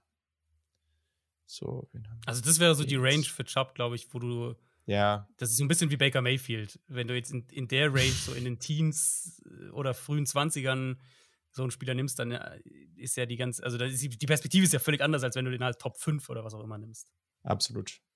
Ja, vor allem, was mir an dem gefällt, ist, dass, okay, klar, wir haben jetzt noch ein paar Tackles, die, die spannend sind, aber da habe ich vielleicht dann noch so ein paar andere Spieler, die ich noch ein bisschen besser sehe, auch wenn der Position Value nicht ganz da ist. Und hier kommt halt beides zusammen. Ich sehe schon noch großes Potenzial. Deswegen ziehe ich jetzt hier Bradley Chubb. Damals mhm. ursprünglich der fünfte Pick gewesen. Ähm, klar, die Position hat er nicht bestätigt. Bisher 20,5 6. Also, das ist jetzt von der reinen Production auch nicht genug, aber er hat die 50-Option bekommen. Sein Rookie-Jahr war ja vor allem sehr, sehr gut. Also, ähm, mal gucken, was da jetzt passiert. Aber ich gerade mit einer Situation, wo du ähm, jetzt auch mit, mit Satan und, und so weiter einfach Spieler hast, die unglaublich eingeschlagen sind. Ähm, mhm. Einfach eine sehr, sehr gute Situation auch für ihn und das gehört halt einfach dazu. Also kann es ja auch, ist auch schwer, die alle im Vakuum zu betrachten. Ähm, und deswegen glaube ich, dass ähm, er da auf jeden Fall nochmal eine Schippe drauflegen kann und dann hast du hier schon mit der ersten Runde einen Spieler, der mehr als solide ist und auch nochmal ein gutes Stück vor den anderen Edge-Rushern, die jetzt hier irgendwann vielleicht noch kommen könnten. Ja. Mhm. Ja, nee, also finde ich von der Range her ist, ist es, äh, ist es voll. So, ist, ist genauso der Bereich, wo du ihn, wo du dich, glaube ich, mit gutem Gewissen nimmst und halt sagst, okay, mhm. wenn er jetzt nicht der Elite-Edge-Rusher wird, dann war er halt auch nur Pick Nummer 16 und nicht Pick Nummer 5 und das ist einfach eine andere, eine andere Geschichte. Ähm, genau, ich kann mit den Charters eigentlich gleich weitermachen. Sind wir eh in der, in der vollen äh, ähm, äh, ja, der, also ich finde, wir sind in, der, in dem Value-Bereich des Drafts, im, also was den realen Draft angeht, weil das war ja der, eben der Bereich, wo Colton Miller gegangen ist, wo Dervin James gegangen ist, wo Jay Alexander genau. gegangen ist, Frank Ragnow dann ja. ein bisschen später noch, DJ Moore dann noch mal ein ja. bisschen später. Also das war echt so der, der, der Value-Bereich eigentlich. Von dem Draft, äh, Dervin James natürlich weg und ja, hm. ich finde es echt schwierig, weil ich habe halt noch zwei Spieler jetzt in meinem, in meinem dritten Tier, und das eine wäre halt ein Safety, aber das andere wäre halt ein mhm. Tight End. Ich glaube, ich bleibe aber okay. beim Safety. Wir ähm, haben genau die gleichen einfach, Spieler hier stehen. Ja. Ähm, einfach weil ich finde, der Value von der Position her ist vergleichbar. Je nach Offense und Defense natürlich und je nach Rolle und so weiter, ist klar. Aber wenn ich auf die beiden Spieler gucke, dann denke ich einfach, dass Jesse Bates diese Defense auch deutlich, deutlich besser ja. gemacht hätte. Deswegen ähm, ja, äh, das ist so der erste Pick, wo ich so ein bisschen gestruggelt habe, einfach weil ich zwei Spieler ja auch komplett gleich auf habe, direkt nebeneinander im Ranking. Bates habe ich am Ende einen Mini-Ticken höher gesetzt und deswegen nehme ich ihn. Ja. Ja, ja, kann ich nicht viel zu sagen. war der 54. Pick, ähm, hat es einfach sehr, sehr gut ähm, sich entwickelt, kann irgendwie vielseitig Single High, Two High spielen. Einer der besten Coverage Safeties der Liga. 2021, ja, okay, war jetzt äh, war okay, also gerade die Regular Season, aber was er dann halt in den Playoffs abgezogen hat, das, äh, also gerne mhm. auch irgendwie die Erinnerung an diese Interception gegen Tannehill. Also ja. das war absurd. Deswegen richtig, richtig cooler Spieler, der, der sich sehr gut entwickelt hat. Ähm, und damit kommen wir zu den Packers. Du hast es schon angesprochen, J.E. Alexander, auch hier absoluter Stil damals an 18. Und ja, du hast es schon eingeleitet. Das ist bei mir auch der nächste Spieler, ähm, jemand, der sehr, sehr spannend ist und ähm, den ich damals auch ganz gerne mochte. Ähm, ich meine auch, dass ich den ziemlich hoch in irgendeiner Fantasy-Liga gezogen habe, in einer Dynasty-Liga. Das hat sich ganz gut entwickelt.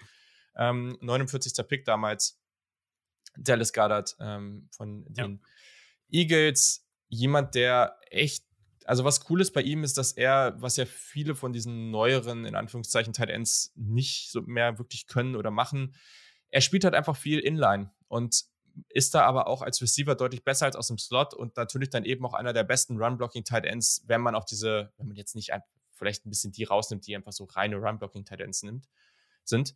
Ähm, auch einfach absurd gute Yards per Route Run, wenn man jetzt mhm. so für die, die Tight Ends vergleicht. Ähm, ja, richtig cooler Pick für die Eagles, sehr, sehr gut und deswegen hier schöne Sache.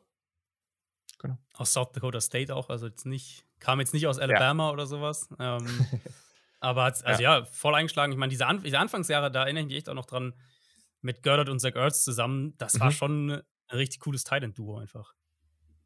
Ja, wurde damals ja auch so, hatten ja auch viele das Gefühl, so, oh, jetzt kannst du die noch ein, zwei Jahre zusammenspielen, dann wird er der Nachfolger. Genau. Für ja. jemanden, der, der da eine sehr große Rolle hatte. Also, das hat echt gut funktioniert, muss man einfach so sagen. So, und die Cowboys haben damals an 19 Leighton Van Der Esch gezogen.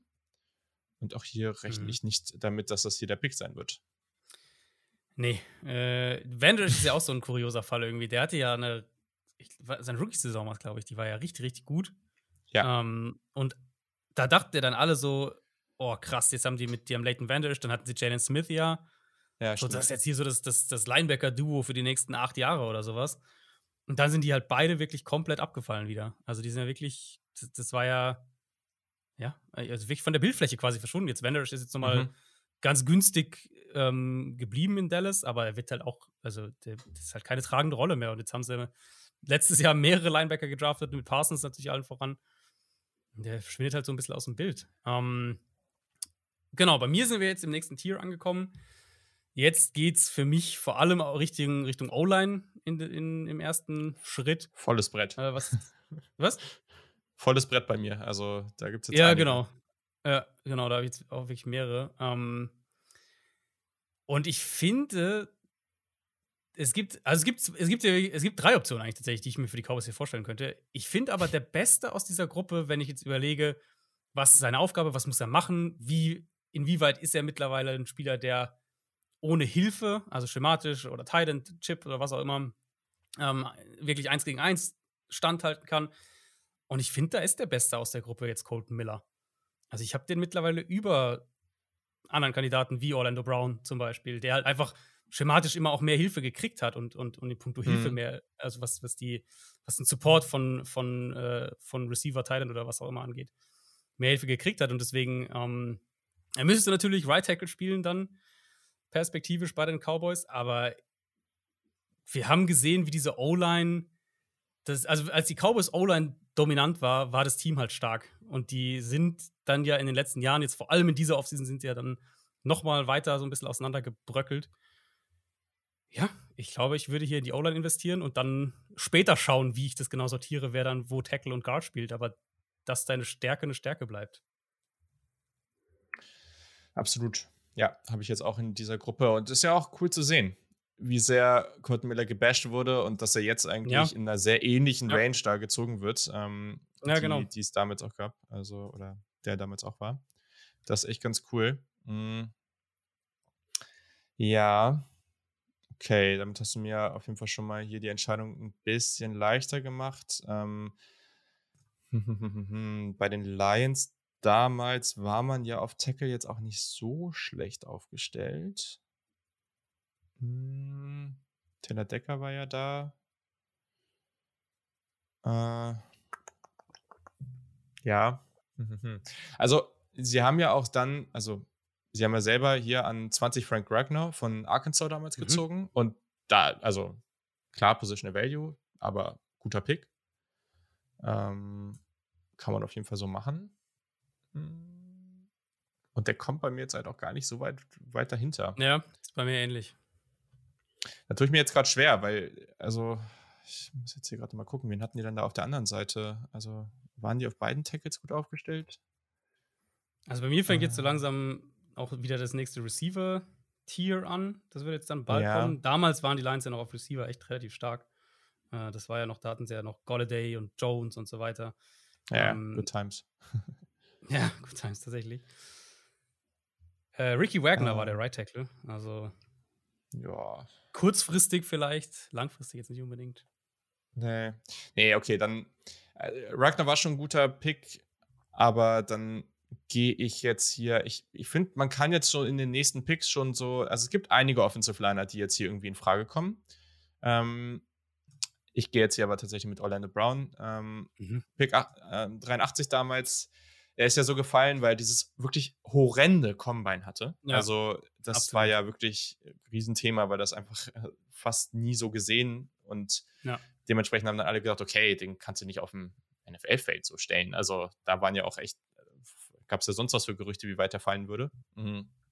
Aber seitdem hat in keiner Saison mehr als vier Sacks zugelassen, hat auf beiden Seiten als Tackle gespielt, ähm, was jetzt ja hier an dieser Stelle vielleicht auch ganz spannend ist, ähm, weil, wir, weil wir hier schon einen haben. Ähm, ja, deswegen ziehe ich ihn jetzt hier für die Detroit Lions. Und damit bist du dran. Ähm, die Cincinnati Bengals haben damals von The Ohio State Billy Price gezogen und ziehen jetzt wahrscheinlich für ein anderes. ja. Ja, das hat nicht so funktioniert. Ich meine, und die Bengals sind halt für mich auch wirklich so ein Team, ein, eines dieser Teams, wo es ja durchaus mehrere gibt, die jetzt jahrelang versucht haben, diese O-Line aufzubauen. Und Price war halt so ein Fehlgriff da drin. Ähm, jetzt diese Offseason haben sie es, finde ich, sehr, sehr gut gemacht. Mal gucken, ob es funktioniert. Ich, für, also für mich ist aber ganz ehrlich, jetzt die beiden Tackles sind jetzt gerade gegangen und dann für mich ist der nächste Spieler Frank Ragnar. Ähm, der mhm. ist ein richtig guter Center, der äh, im Gegensatz zu Billy Price, der das halt nie war, nie, also nie wurde in der NFL, der jetzt ja auch äh, schon mehrere Teams seitdem hatte und, und rum versucht, irgendwo einen Platz zu finden. Und Ragnar, der wurde teuer bezahlt, der hat, der hat sich da wirklich etabliert und der ist also für mich auch wirklich einer der, ich würde jetzt sagen, Top 5 Center in der NFL.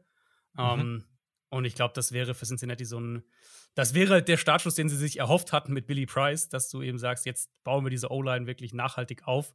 Haben wir auch den, danach noch im, im ähm, in, in, den nächsten Jahren noch O-Liner gedraftet.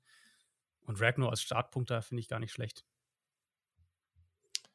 Ja, kann man, glaube ich, nicht viel, viel gegen sagen. Äh, also ich hätte jeweils das andere gemacht als du. Wenn, wenn du jetzt Ragnar genommen hättest, hätte ich Orlando Brown genommen und jetzt hast du Brown genommen, also nehme ich Ragnar, weil die waren halt bei mir jetzt direkt danach. Ja. Yes, so, damit kommen wir zu den Tennessee Titans in 22. Die haben damals Rashawn Evans gezogen. Mm, und damals war ja die Situation noch, ähm, hatten irgendwie Corey Davis, äh, Adam Humphreys und Tavon Taylor als, äh, als, als äh, mhm. Wide Receiver. AJ Brown noch tief auf dem Depth Chart irgendwie rumgehangen. Ähm, und Quarterback war Marcus Mariota. Hm. Beziehungsweise doch, also, genau. Ähm, AJ Brown war da ja noch äh, im College, oder?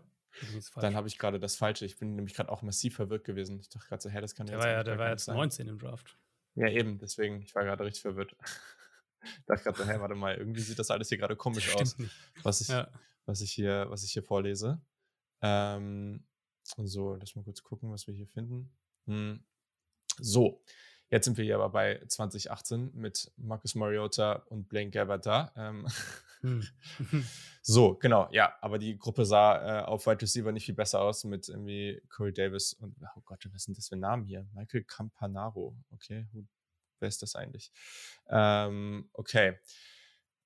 Wenn wir jetzt hier in die Offensive Line gucken, dann haben wir hier Taylor Lewan, ähm, Quinton Spain, Ben Jones, Josh Klein, Dennis Kelly. Ja, Da kann man da schon wieder hingehen. Ähm, und deswegen gehe ich jetzt hier auch auf Tackle und ziehe hier äh, Brain Smith. Von okay, den ich, Colts. Ja, habe ich. Hast du, hast du ein bisschen, kleines bisschen, bisschen später, aber ja. Aber ja. also nicht viel. Also ähm, ist ja absolut in Ordnung. Vor allem, weil er ja dann auch, äh, der kam doch als Guard, glaube ich, oder die meisten damit als Guard betrachtet. Und er hat dann Right ja. Tackle direkt gespielt, oder was nicht so? Und also jetzt ist er ja, ja. Right Tackle eben. Genau.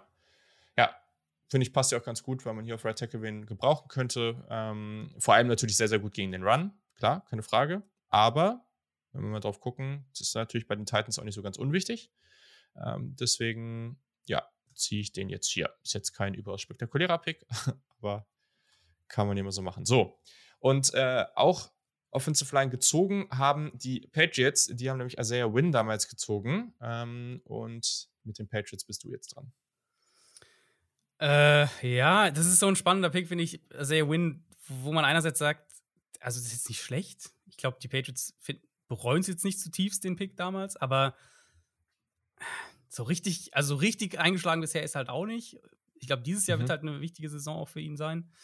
Ähm, ich tendiere aber eher in eine andere Richtung und ähm, ich glaube halt, dass ein, also wenn ich überlege, was Belichick defensiv machen will und wie diese Defense eigentlich immer funktioniert hat, welche Positionen sie, sie fokussiert haben, das waren ja einmal die, ähm, die, die, die Secondary natürlich, aber es waren halt auch die flexiblen Playmaking Linebacker.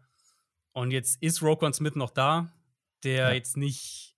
Also ich finde, er ist, eine klare, er ist eine klare Stufe unter vor allem Fred Warner. Leonard würde ich dann so ein bisschen dazwischen einsortieren und dann eben nochmal mit ein bisschen Abstand Roquan Smith. Aber ich finde, der würde halt super zu den Patriots passen. Und ich glaube, der würde in dieser Defense, ähm, ja. würde der extrem aufblühen.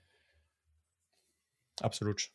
Also hat ja auch gute Leistung gezeigt. Ich meine. Genau, er ist jetzt nicht schlecht. Also, das klang jetzt irgendwie negativer, als es gemeint ist, aber genau, er ist nicht schlecht oder so. War, ich glaube, es war ja auch ein Produkt davon, dass diese Defense damals wirklich hervorragend war und über die Jahre ja auch immer schlechter geworden ist. Und wenn du dann mhm. in der Mitte stehst und das um dich herum irgendwie immer nach und nach langsam schlechter ja. wird, dann das ist natürlich dann auch nicht besonders einfach. Von den Statistiken, also auch durchaus produktiv gewesen. Ähm, deswegen kann man auf jeden Fall machen. Äh, und damit sind jetzt die Panthers dran. Die haben damals diesen wunderbaren Pick mit DJ Moore in 24 getätigt. Hm. Also Rokon Smith, der war bei mir jetzt auch irgendwie in den nächsten, unter den nächsten zwei, dreien. Allerdings hätte der hier jetzt eh nicht so viel Sinn gemacht, weil damals sah die Linebacker-Gruppe noch äh, ziemlich spektakulär aus. Mit Jack Thompson, Luke Kuechly und Thomas Davis. Hm. Ja, was machen wir jetzt hier? Also in der Offensive Line. Du könntest natürlich Tackle einfach der, der, Zukunft vorausgreifen und den neuen Franchise-Quarterback einfach jetzt draften, den sie jetzt geholt haben. ja, das, ich, ich äh, weiß nicht, äh, ja, ich, ich bin, glaube ich, jemand, der, also, ja, so richtig hyped sind ja nicht so viele, außer irgendwelche Panthers-Fans, die sich versuchen, das schön zu reden. Aber ich gehöre auf jeden Fall nicht zu den Menschen, die hyped sind. Ähm, deswegen ähm, weiß ich nicht, ob ich das ehrlich gesagt machen möchte. Mm. mm. Und damals Cam Newton ihn vor die Nase zu setzen, ich weiß nicht, wie cool das viele Fans gefunden hätten. Ja, fair. Äh, ja, die Tackle damals, ich meine, man hatte, man hatte Taylor Moten schon. Deswegen macht das eigentlich, ja, boah, ich tue mich hier jetzt gerade. Was ist eigentlich hier mit. Ja, da muss ich nochmal kurz gucken, aber ähm, was ist eigentlich mit White Teller? Den könnte man doch eigentlich, ich weiß nicht, ob es ein bisschen zu früh ist hier an der Stelle, aber der ist halt auch erst super spät vom Bord gegangen. Ja, der war ja komplett und also der war ja, das war ja ein Fünftrunden-Pick, der von den Bills ja auch. Also, und der ist ja in, in Cleveland ja erst, äh, ja. Ist der erst so richtig, richtig auf die große Bühne. Also da hat er sein, sein Breakout letztlich erst gehabt. Ja, genau. Und eigentlich so vom Fit her wäre das ganz cool. Das könnte man hier eigentlich ganz gut einbringen. Hm, habe jetzt hier sonst eigentlich vor allem noch Tackle, sonst bisschen Edge, bisschen Receiver. Receiver, naja gut, mit Receiver ist man eh gegangen, ne? Also das kann man natürlich jetzt hier auch irgendwie gucken. Man hatte mhm. damals Devin Funches, Torrey Smith, Curtis Samuel, was natürlich cool ist. Ähm, aber das war natürlich auch nicht so super ideal. Mhm. Das ist die Frage, wer ist jetzt, ja, dann, ja, why not? Dann ziehe ich jetzt hier. Ich habe so eine Receiver, hm. Receiver-Gruppe, ist bei mir jetzt auch bald wieder dran. Ja, ja, ja, doch, das finde ich eigentlich nicht schlecht. Dann bleibt man da am gleichen. Auch wenn es natürlich dann schade für die Panthers ist, weil DJ Moore schon nochmal ein gutes Stück besser ist. Aber dann ziehe ich jetzt hier. Oh, wen ziehe ich denn jetzt hier? Gibt jetzt hier mehrere. Hm, Michael Gallup. Ziehe ich jetzt hier. Oh, spannend, okay. Und den hast du nicht? Okay. Ich hätte noch, ich hätte zwei andere noch. Also ich habe, der ist zwei auch in der Gruppe mit drin, aber ich hätte zwei andere noch, ja. Ja, okay. Also einen habe ich jetzt so ein bisschen für mich rausgenommen, weil dem, ich finde das jetzt gerade schwierig, den zu evaluieren. Den nehme ich jetzt dann gleich. ja, okay. Ja, den, klar, dass der viel besser ist, ähm, ist, ist logisch. Den, ja, okay, das, das ist fair. Ähm, den habe ich jetzt für mich so ein bisschen rausgenommen, weil ich irgendwie keine Ahnung habe, was ich mit dem machen soll. ähm. Ja, fairer Punkt. Und bei, dann ist ja noch DJ Chark hier, ja, keine Ahnung. Also, da ja, mag ich, ich meinen Gallup eigentlich. DJ Chark habe ich sogar hinter, äh, hinter Gallup. Ich, hab, also ich, das, ich, also ich, ich, war mal den einen Pick erstmal, bevor es jetzt zu kryptisch wird. Ähm, mit, den, mit den Ravens bin ich ja dann an der Reihe, die natürlich nicht Lamar Jackson kriegen in diesem Szenario. Das heißt, wir nee. bauen uns auch keine Tight End äh, Run First Offense zusammen, sondern wir brauchen vernünftige Wide Receiver. Ähm, und das finde ich, also fände ich in dem, in dem Szenario, wenn wir jetzt sagen, es wird halt nicht die Lamar Jackson Offense, finde ich das auch wirklich sinnvoll zu sagen, dann wir gehen jetzt auf, auf Wide Receiver. Und es gibt natürlich bei Calvin Ridley, das ist der, den wir jetzt eben so, in dem wir so ja. rumgetanzt sind eben. Es gibt natürlich jetzt das Thema mit dieser, mit dieser Sportwettengeschichte, aber es ist halt für mich jetzt nichts, und jetzt ist er natürlich gesperrt dieses Jahr, klar. Aber es ist halt für mich nichts, wo ich sage, das ist irgendwie eine Red Flag, weil er jetzt nicht irgendwie ein chronischer Gambler oder sowas ist, sondern halt jetzt da irgendwie, also, na, ja, lest euch gerne dieses Ding nochmal nach. Das ist ja nichts, also er ist jetzt ja nicht irgendwie der Schwerverbrecher oder der halt irgendwie 1000 Team-Insights verkauft hat oder sowas in der Richtung. Das ist es ja alles nicht. Ähm, die Liga hat da halt hart durchgegriffen, weil das natürlich ein sensibles Thema ist, klar. Ähm, aber an sich ist er für mich mit, also ich, ich hätte ihn an sich in einem Tier mit DJ Moore und Cortland Sutton. Das sind eigentlich die drei Receiver, die ich noch relativ weit oben hätte. Ja. Ich habe ihn dementsprechend, so wie du ja auch jetzt so ein bisschen, hm, was mache ich mit ihm? Habe ihn halt auch ein bisschen gedowngraded. Aber das ist für mich schon hier der absolute Floor für ihn. Also äh, an den Ravens würde ich ihn nicht vorbeikommen lassen. Ja, hast absolut recht. Also klar, äh, das, äh, ich hatte den hier auch so ein bisschen einfach weiter unten stehen. Äh, vielleicht hätte ich das auch ein bisschen smarter machen sollen, dass ich den hier überhaupt mal sehe. Aber ähm, weil äh, da wusste ich echt nicht so. Aber hast natürlich vollkommen recht. Und am Ende auch einfach der bessere Spieler. Also auch das nochmal, genau, ja. äh, be bevor mir jetzt irgendjemand hier vor anfängt vorzuwerfen und in meine Mentions da kommt und sagt, so was mit dir nicht schief. Äh, natürlich ist das der bessere Spieler äh, als Michael Gallup. Das ist, ähm, das ist ganz klar. So. Und Kevin Ridley ist ja auch am nächsten Pick gegangen an 26 mhm. zu den Falcons. Deswegen passt das gerade ganz schön vom Übergang. Ähm, ja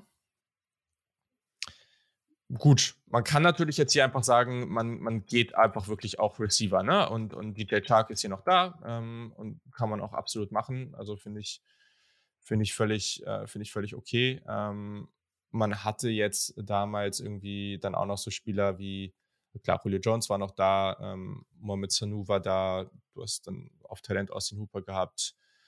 Tackle war okay besetzt, also so ein, zwei Tackles müssen meiner Meinung nach hier schon noch gehen. Aber ich mache das jetzt mal hier. Ich finde, das ist dann irgendwie eine ganz, ganz schöne Geschichte. Und gerade zu Beginn seiner Karriere, ähm, klar, letztes Jahr war jetzt schwierig, war jetzt einfach verletzt und bekommt jetzt diese, diesen weirden Einjahres-Simeon-Vertrag in Detroit, um sich da zu beweisen, was, denke, was mhm. ich denke auch ganz gut funktionieren kann. Ähm, aber als 61. Pick hat er ja relativ schnell, dann auch im zweiten Jahr mit dieser Saison über 1000 Yards, 8 Touchdowns, ist er sehr gut eingeschlagen. Deswegen ziehe ich jetzt hier DJ Chuck zu den Falcons. Ich mag, also ich mochte DJ Chark schon, schon lange sehr. Also es ist auch so ein Spieler, den ich diese Offseason durchaus gerne bei ein, zwei Teams, vielleicht mhm. jetzt kein Disrespect Lions, aber halt bei Teams, die vielleicht noch ein bisschen höhere Ambitionen haben ähm, oder einen besseren Quarterback haben, gesehen hätte. Bin mal also ich fand es kurios auch, dass er zu Detroit gegangen ist, weil ja.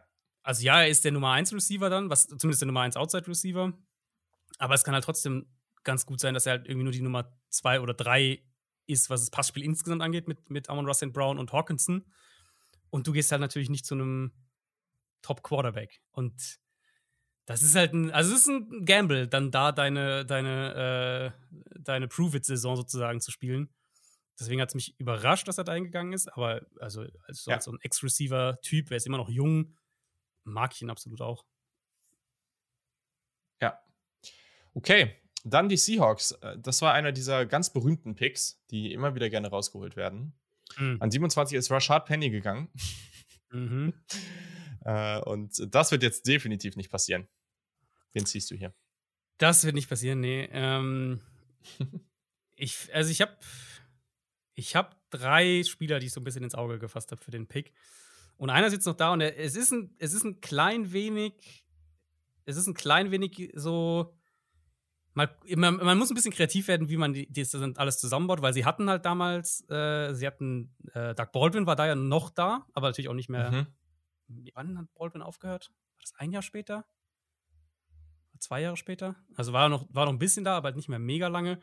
Und sie hatten äh, natürlich Tyler Lockett, der kurz vor Ende ja. seines Rookie-Vertrags war.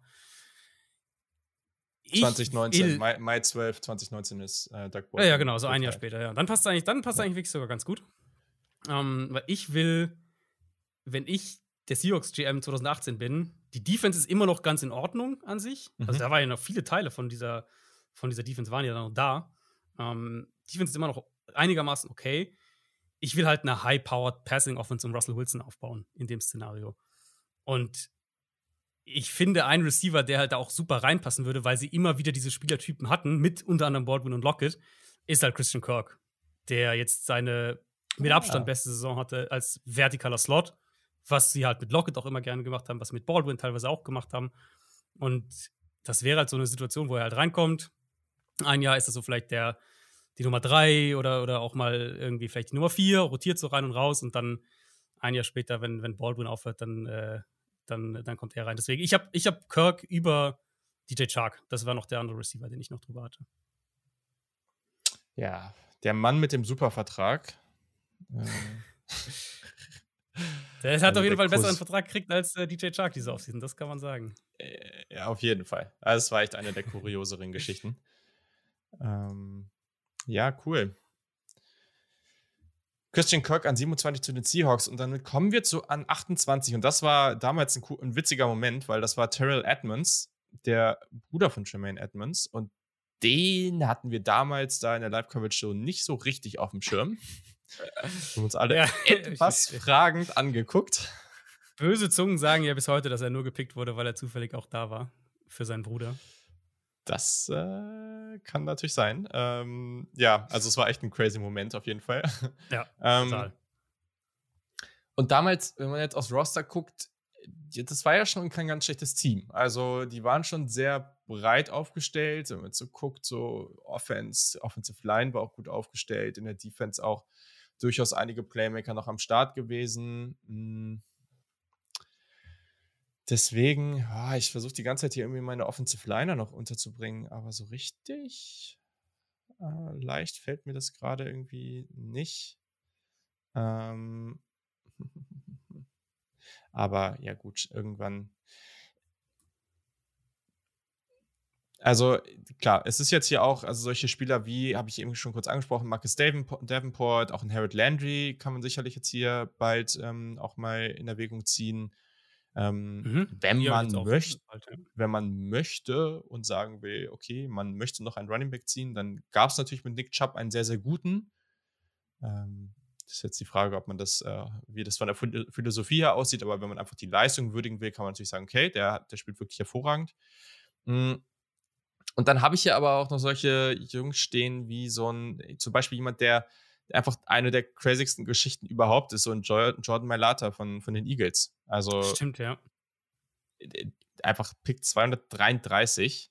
der hat vor fünf Jahren noch nicht mal Football gespielt und die ersten beiden Saisons verpasst und ist jetzt einfach ein unglaublich, ja, solider Tackle für die Eagles mit einfach einer heftigen Größe 6'8, 346 Pfund. Also diese Power mhm. musst du, und Size musst du erstmal haben.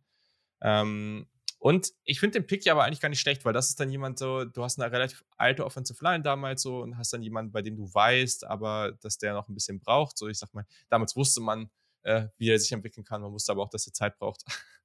dann äh, ziehe ich ja. ihn jetzt hier einfach ja. mal, weil diese Geschichte ist einfach zu crazy. Also, das sind auch so Sachen, da habe ich neulich auch nicht, wer war das? Robert Mace oder so, der dazu was gesagt hat, so auch nach dem Motto, ja, Coaching-Staffs und so sind einfach wichtig, wie sie Spieler entwickeln können. Aber das hier kann man, also das sind so Geschichten, die kannst du nicht einfach nur sagen, so, ja, die Eagles haben da einen tollen Job gemacht. Also sowas passiert nicht einfach durch gutes Training, nee. ähm, sondern nee, einfach dadurch, nee, dass es genau. ein unglaubliches Talent ist. Ähm, ja. Also Training ist ein Punkt, der, der, andere ist natürlich irgendwo auch die Bereitschaft, sowas genau. einzugehen, also den zu scouten, zu draften, eine ja. Zeit in seine Entwicklung zu investieren, Zeit und Geld. Ähm, aber ja, also er hat sich halt wirklich in einen nicht, nicht Top 5 vielleicht, aber Top 10 ja. Left Tackle kannst du den auf jeden Fall reinpacken, glaube ich. Also da in der Range ist er mittlerweile so Borderline Top 10 Left Tackle und das ist natürlich völlig absurd eigentlich. Aus Runde 7. ja. Das ist schon völlig verrückt. Ja, sehr, sehr cool. So, und dann sind die Jaguars dran. Die haben an Pick 29, ja, so spät haben die Jaguars mal gezogen, ähm, Taven Bryant gezogen. Wen ziehst du jetzt? Jetzt ist der Moment gekommen. Ähm, das war ja natürlich das Team, das Jahr, wo, wo Jacksonville ins, ins Championship-Game gekommen ja. ist, ähm, fast die Patriots knapp. geschlagen hätte. Der ein oder andere wird bis heute sagen, betrogen wurden um einen Sieg gegen die Patriots mit diesem Fumble, nicht Fumble-Ding. Ähm, ja, und das Problem war halt, und damals, und dann war ja nach dieser, nach dieser Saison war ja äh, diese Defense auch weitestgehend noch zusammen. Also da war ja Jalen Ramsey auch noch da und so, da waren ja diese Leute alle noch nicht weg. Ähm, das Problem war halt immer noch, dass, dass äh, Blake Bortles der Quarterback für dieses Team war. Und jetzt ist, finde ich, der perfekte Moment, um Baker Mayfield zu draften. Den ich in ein starkes Team dann packen würde, der ein deutliches Upgrade ist gegenüber, äh, gegenüber Blake Bortles. Und selbst wenn die irgendwie sagen, wir machen erstmal eine Competition, keine Ahnung, wir gucken, mhm. wer der Bessere ist, Baker Mayfield wird der Bessere sein. Und mit dem hätten sie vielleicht eine Chance gehabt, dieses Fenster noch ein bisschen länger aufrechtzuerhalten. In der Realität ist es natürlich aus verschiedensten Gründen alles auseinandergefallen, nicht zuletzt äh, was, was interne Strukturen angeht, was die Rolle vom, äh, von GM und so weiter angeht. Äh, da gab es da viele Gründe, aber das ist für mich jetzt der perfekte Spot, um Baker Mayfield reinzudroppen. Ja, schön. Da kommt er auch noch unter. Das äh, freut dann auch alle Panthers-Fans, dass er noch äh, so gut gesehen wird. ja, es ist halt das Ding. Also, was ich vorhin gesagt habe, das ist halt wie ein bisschen wie die Mac Jones-Thematik. So einen Quarterback zu draften und den halt fünf Jahre kostengünstig zu haben, gibt dir halt ein Fenster. Jetzt ist Baker Mayfield, jetzt ist natürlich nicht mehr günstig in der Realität. Ähm, aber wenn du halt weißt, du kriegst, du, du kriegst einen Quarterback mit denen, was Baker Mayfield gezeigt hat in seinem Rookie-Vertrag. Ähm, und, und, und was er kann, wenn die Umstände gut sind, finde ich, ist es das nach wie vor wert, den in der ersten Runde zu draften. Ja. Ja, also ich weiß nicht, ob ich es gemacht hätte, aber ich verstehe die anderen Argumente. Aber vielleicht versuche ich mich auch einfach nur zu stark von ihm zu lösen oder irgendwas, keine Ahnung. Äh, das, schon, weißt du, äh, so Traumavorbeugung, bevor dieses ja, ja, genau. Also, genau ich meine, das Ding ist, es wird, es wird besser sein als letztes Jahr. Also, egal was, was ist, es wird besser sein als letztes Jahr, weil er ist halt deutlich besser als Donald. Und sie haben ja auch was in die O-Line gemacht. Also, es wird besser sein als letztes Jahr. Es ist halt, ich finde, es ist immer, gerade wenn man irgendwie Fan ist oder, oder mit einem Team sympathisiert, ist es ja immer irgendwie frustrierend, wenn du halt eigentlich schon weißt, das ist halt nicht die langfristige Lösung. Und, und, und, ja. und so gefühlt, das fühlt sich halt immer so nach einem verlorenen Jahr dann an. Ja. Genau das. Es geht mir ja gar nicht darum, dass der Spieler, dass ich den Spieler so schlecht finde, sondern einfach die Strategie. Also, ja, warum, ja, warum genau. gehst du dann jetzt auch hoch für Matt Corral? Und auch wenn der natürlich nicht ready ist, aber meinetwegen was weiß ich, lass den halt dann irgendwie ab Mitte des Jahres ein paar Spiele starten, guck halt, was du da hast äh, und ja, sonst pickst du halt einfach hoch und ziehst dir halt einfach mal jemanden, den du langfristig, wo du halt auch noch das Upside siehst, weil das ist halt mein großes Problem. Äh, bestimmt kannst du, wenn du das Team weiterhin gut aufbaust und das Team sieht ja auch nicht schlecht aus, vielleicht kannst du damit auch in, in die Playoffs kommen. Ja, aber ich sehe irgendwie kein Szenario, wie du den Super Bowl erreichst oder auch geschweige denn gewinnst. Und ja. das sollte halt immer schon noch das Ziel sein. Also. Das ist ja. also, ja, weil jetzt, bevor wir zu sehr in Panthers Talk abrutschen, aber es ist halt eine Offseason gewesen, äh, mit der, der das aktuelle Regime versucht, seinen Arsch zu retten, sind wir ehrlich. Genau. Das, das ist das, was dahinter steht. Und das ist natürlich dann als Fan nicht das, was du unbedingt haben willst. Viele Fans finden es ja gar nicht so schlecht. Ähm, aber da gehen die Meinungen halt auch etwas sehr stark auseinander. So. Aber, du hast gerade schon gesagt, wir machen weiter. An 30 die Vikings, die haben ähm, ursprünglich mal den Cornerback Mike Hughes von UCF gezogen. Damals in diesem Team, ja, war schon okay. Äh, hier kommen noch so witzige Namen wie Laquan Treadwell äh, im Depth Chart vor. Das waren auch noch äh, gute alte Zeiten. Ähm, hm. Die Offensive Line. Jaguars Legende Laquan Treadwell. Hast du etwa nicht ja. Äh, Training Camp Berichte verfolgt? Ja. Shame on you. das, äh, das werde ich schön sehr selektiert wahrnehmen, was bei den Jaguars im Training Camp passiert. ähm, ja, die Offensive Line war auf jeden Fall damals auch schon äh, nicht besonders genial bei den Vikings. Äh, man hatte noch jemanden wie Stefan Dix da rumlaufen. Ähm, ja, deswegen könnte man hier eigentlich vielleicht. Stimmt, warte mal, sie haben, den haben sie später gezogen, deswegen kann man das eigentlich hier eigentlich auch ganz gut machen, nämlich eine Runde später genau. Und deswegen mache ich das jetzt auch einfach, weil der ist ja jetzt relativ konstant da am Start gewesen für sie und sie hier Brian O'Neill, den Right Tackle, hm. ähm, einfach sehr solide, passt auch gut in diese Outside Zone. Also klar, gibt vielleicht Spieler, die hier noch ein bisschen mehr Upside haben, ähm, aber ja, haben sie später gezogen und hat sich auf jeden Fall gelohnt. Einer der Spieler, der da ein bisschen konstant reingebracht hat. Deswegen ziehe ich den mhm. jetzt hier. Ja, konstantes äh, O-Line-Play ist. Ich glaube, es gibt wenige Fanbases, die du damit besser abholst als die Vikings. Das ist, äh, das mag wohl wahr sein. So, dein letzter Pick. Die Patriots, auch die haben einen äh, Running Back gezogen. Und nein, es war nicht äh, an der Stelle Nick Chubb, sondern es war Sony Michel, sein Teammate von Georgia. Das ist halt, also, das ist bis heute auch echt so ein Pick, den ich halt einfach überhaupt nicht verstehe.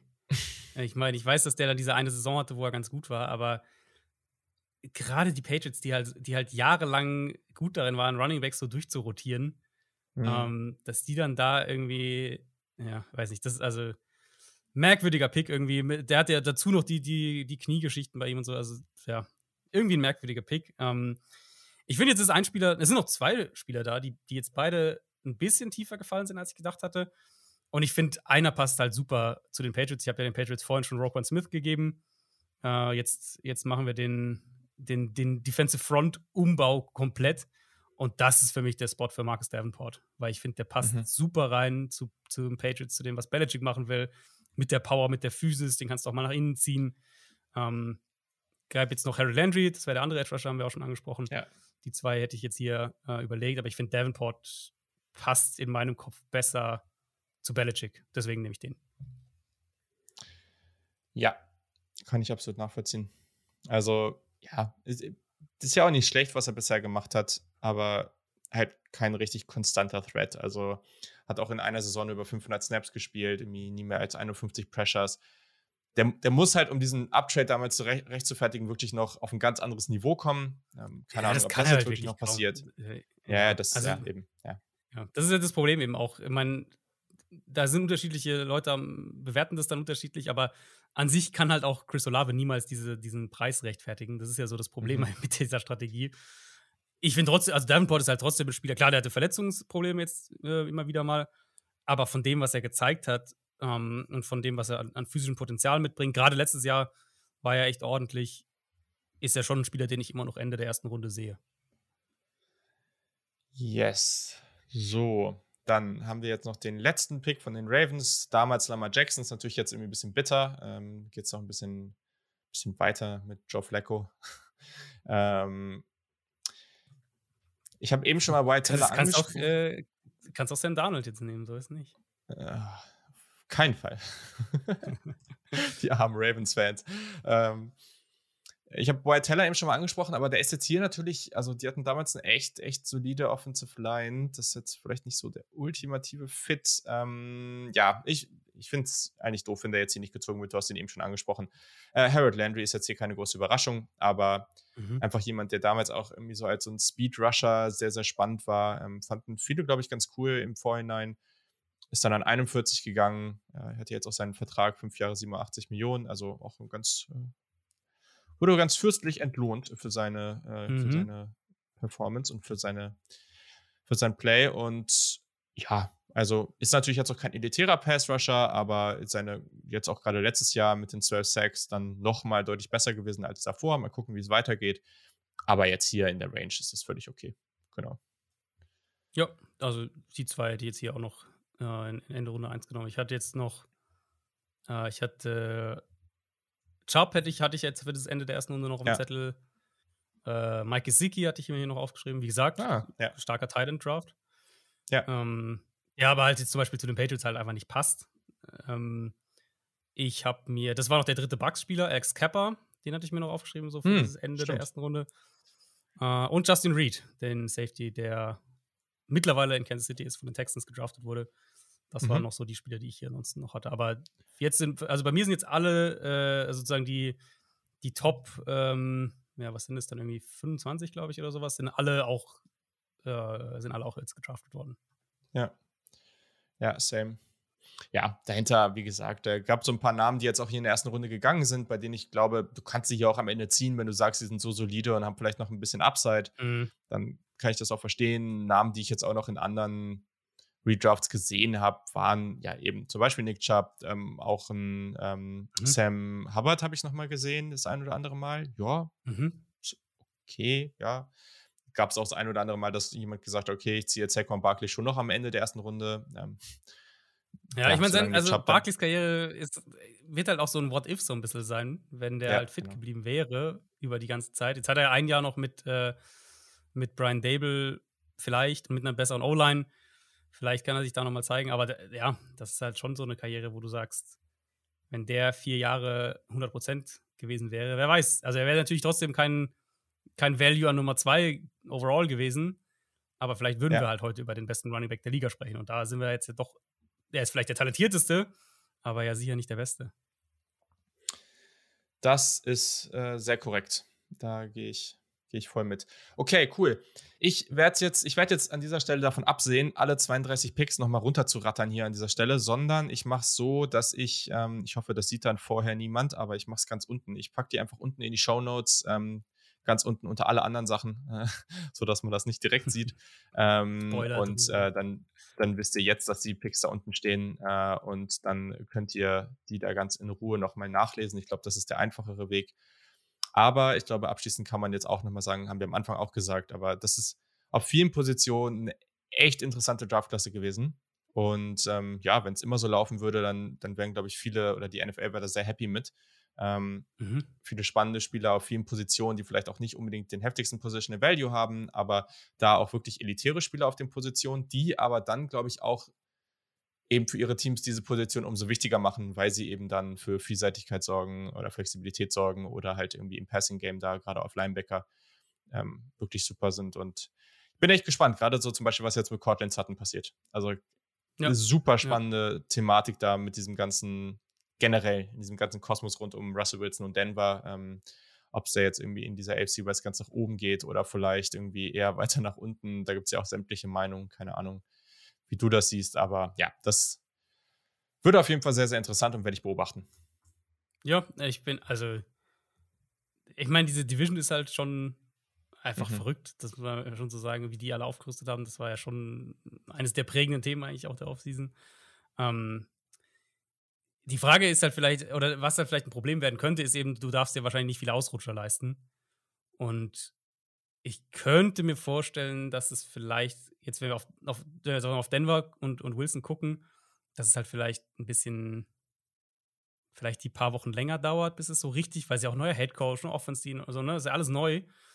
Ähm, dass es halt vielleicht ein bisschen länger dauert und sie dann so, so ein klein wenig aufholen müssen. Aber es wird mich bei keinem Team ehrlicherweise in der Division bei keinem Team würde es mich wirklich wundern, wenn es die Division gewinnt. Absolut. Und da auch sehr interessant, weil das hat man in diesen Quarterback-Tiers jetzt auch nochmal rausgehört, so dass, dass die Meinung von einem Derek Carr auch irgendwie jetzt gerade so im letzten Jahr auch nochmal ja, mhm. einige gibt, die, die den nochmal deutlich besser sehen. So. Also auch da ja, ich, Gefühl habe ich oft gehört, dass der Wante Adams jetzt mit einem natürlich schlechteren Quarterback, keine Frage, aber äh, mit jetzt einem einfach sehr durchschnittlichen Quarterback zusammenspielt und vielleicht ähm, kann K jetzt mit dieser Waffe dann zusammen auch nochmal aufs nächste Level kommen und dann haben wir hier eine sehr, sehr ausgeglichene ähm, Division ja. und das, das wird richtig cool. Nice. Perfekt. Ja, bei euch äh, steht jetzt weiterhin einfach Previews und Saisonvorbereitung an, gehe ich von aus. Genau, genau. Also wir haben, ähm, ja, wir sind jetzt in den Division Previews. Wir machen nebenher einiges an Bonusfolgen. Da wird es auch noch Fantasy-Content mhm. natürlich geben. Äh, ich habe so ein paar übergreifende Folgen auch gemacht, was so Defense-Entwicklung angeht. Solche Sachen findet ihr aber auch bei uns. Ähm, aber an sich jetzt noch die nächsten Wochen Division Previews, Saison Previews und dann natürlich auch unsere Prediction-Folgen und alles, was dazugehört. Sehr, sehr nice. Ja, ich denke, ihr werdet eh wahrscheinlich alle Downset talken. Wenn nicht, dann tut das. Supportet Downset Talk, supportet uns. Man kann beide finanziell supporten. Also macht es einfach beides, wenn ihr es noch nicht tut. Dann haben alle mehr davon. Und äh, ja, vielen Dank, dass du am Start warst. Hat wieder viel Spaß gemacht. Und ähm, ja, vielleicht ähm, wiederholen wir das zum dritten Mal länger, glaube ich, nächstes Jahr. Mhm, ja, sehr, sehr gerne. Auf jeden Fall. Cool, perfekt. Ja, super. Dann war es das für diese Folge. Äh, auch wieder die typische Länge hier. Und äh, dann geht es nächste Woche weiter mit der besten, ja doch, ja doch schon, besten Conference im College Football, die ihr euch gewünscht habt, mit der Preview zur SEC. Da gibt es dann, haben wir heute auch schon kurz angesprochen, den vielleicht besten Quarterback der kommenden Draftklasse, Bryce Young. Also darüber werden wir auf jeden Fall reden.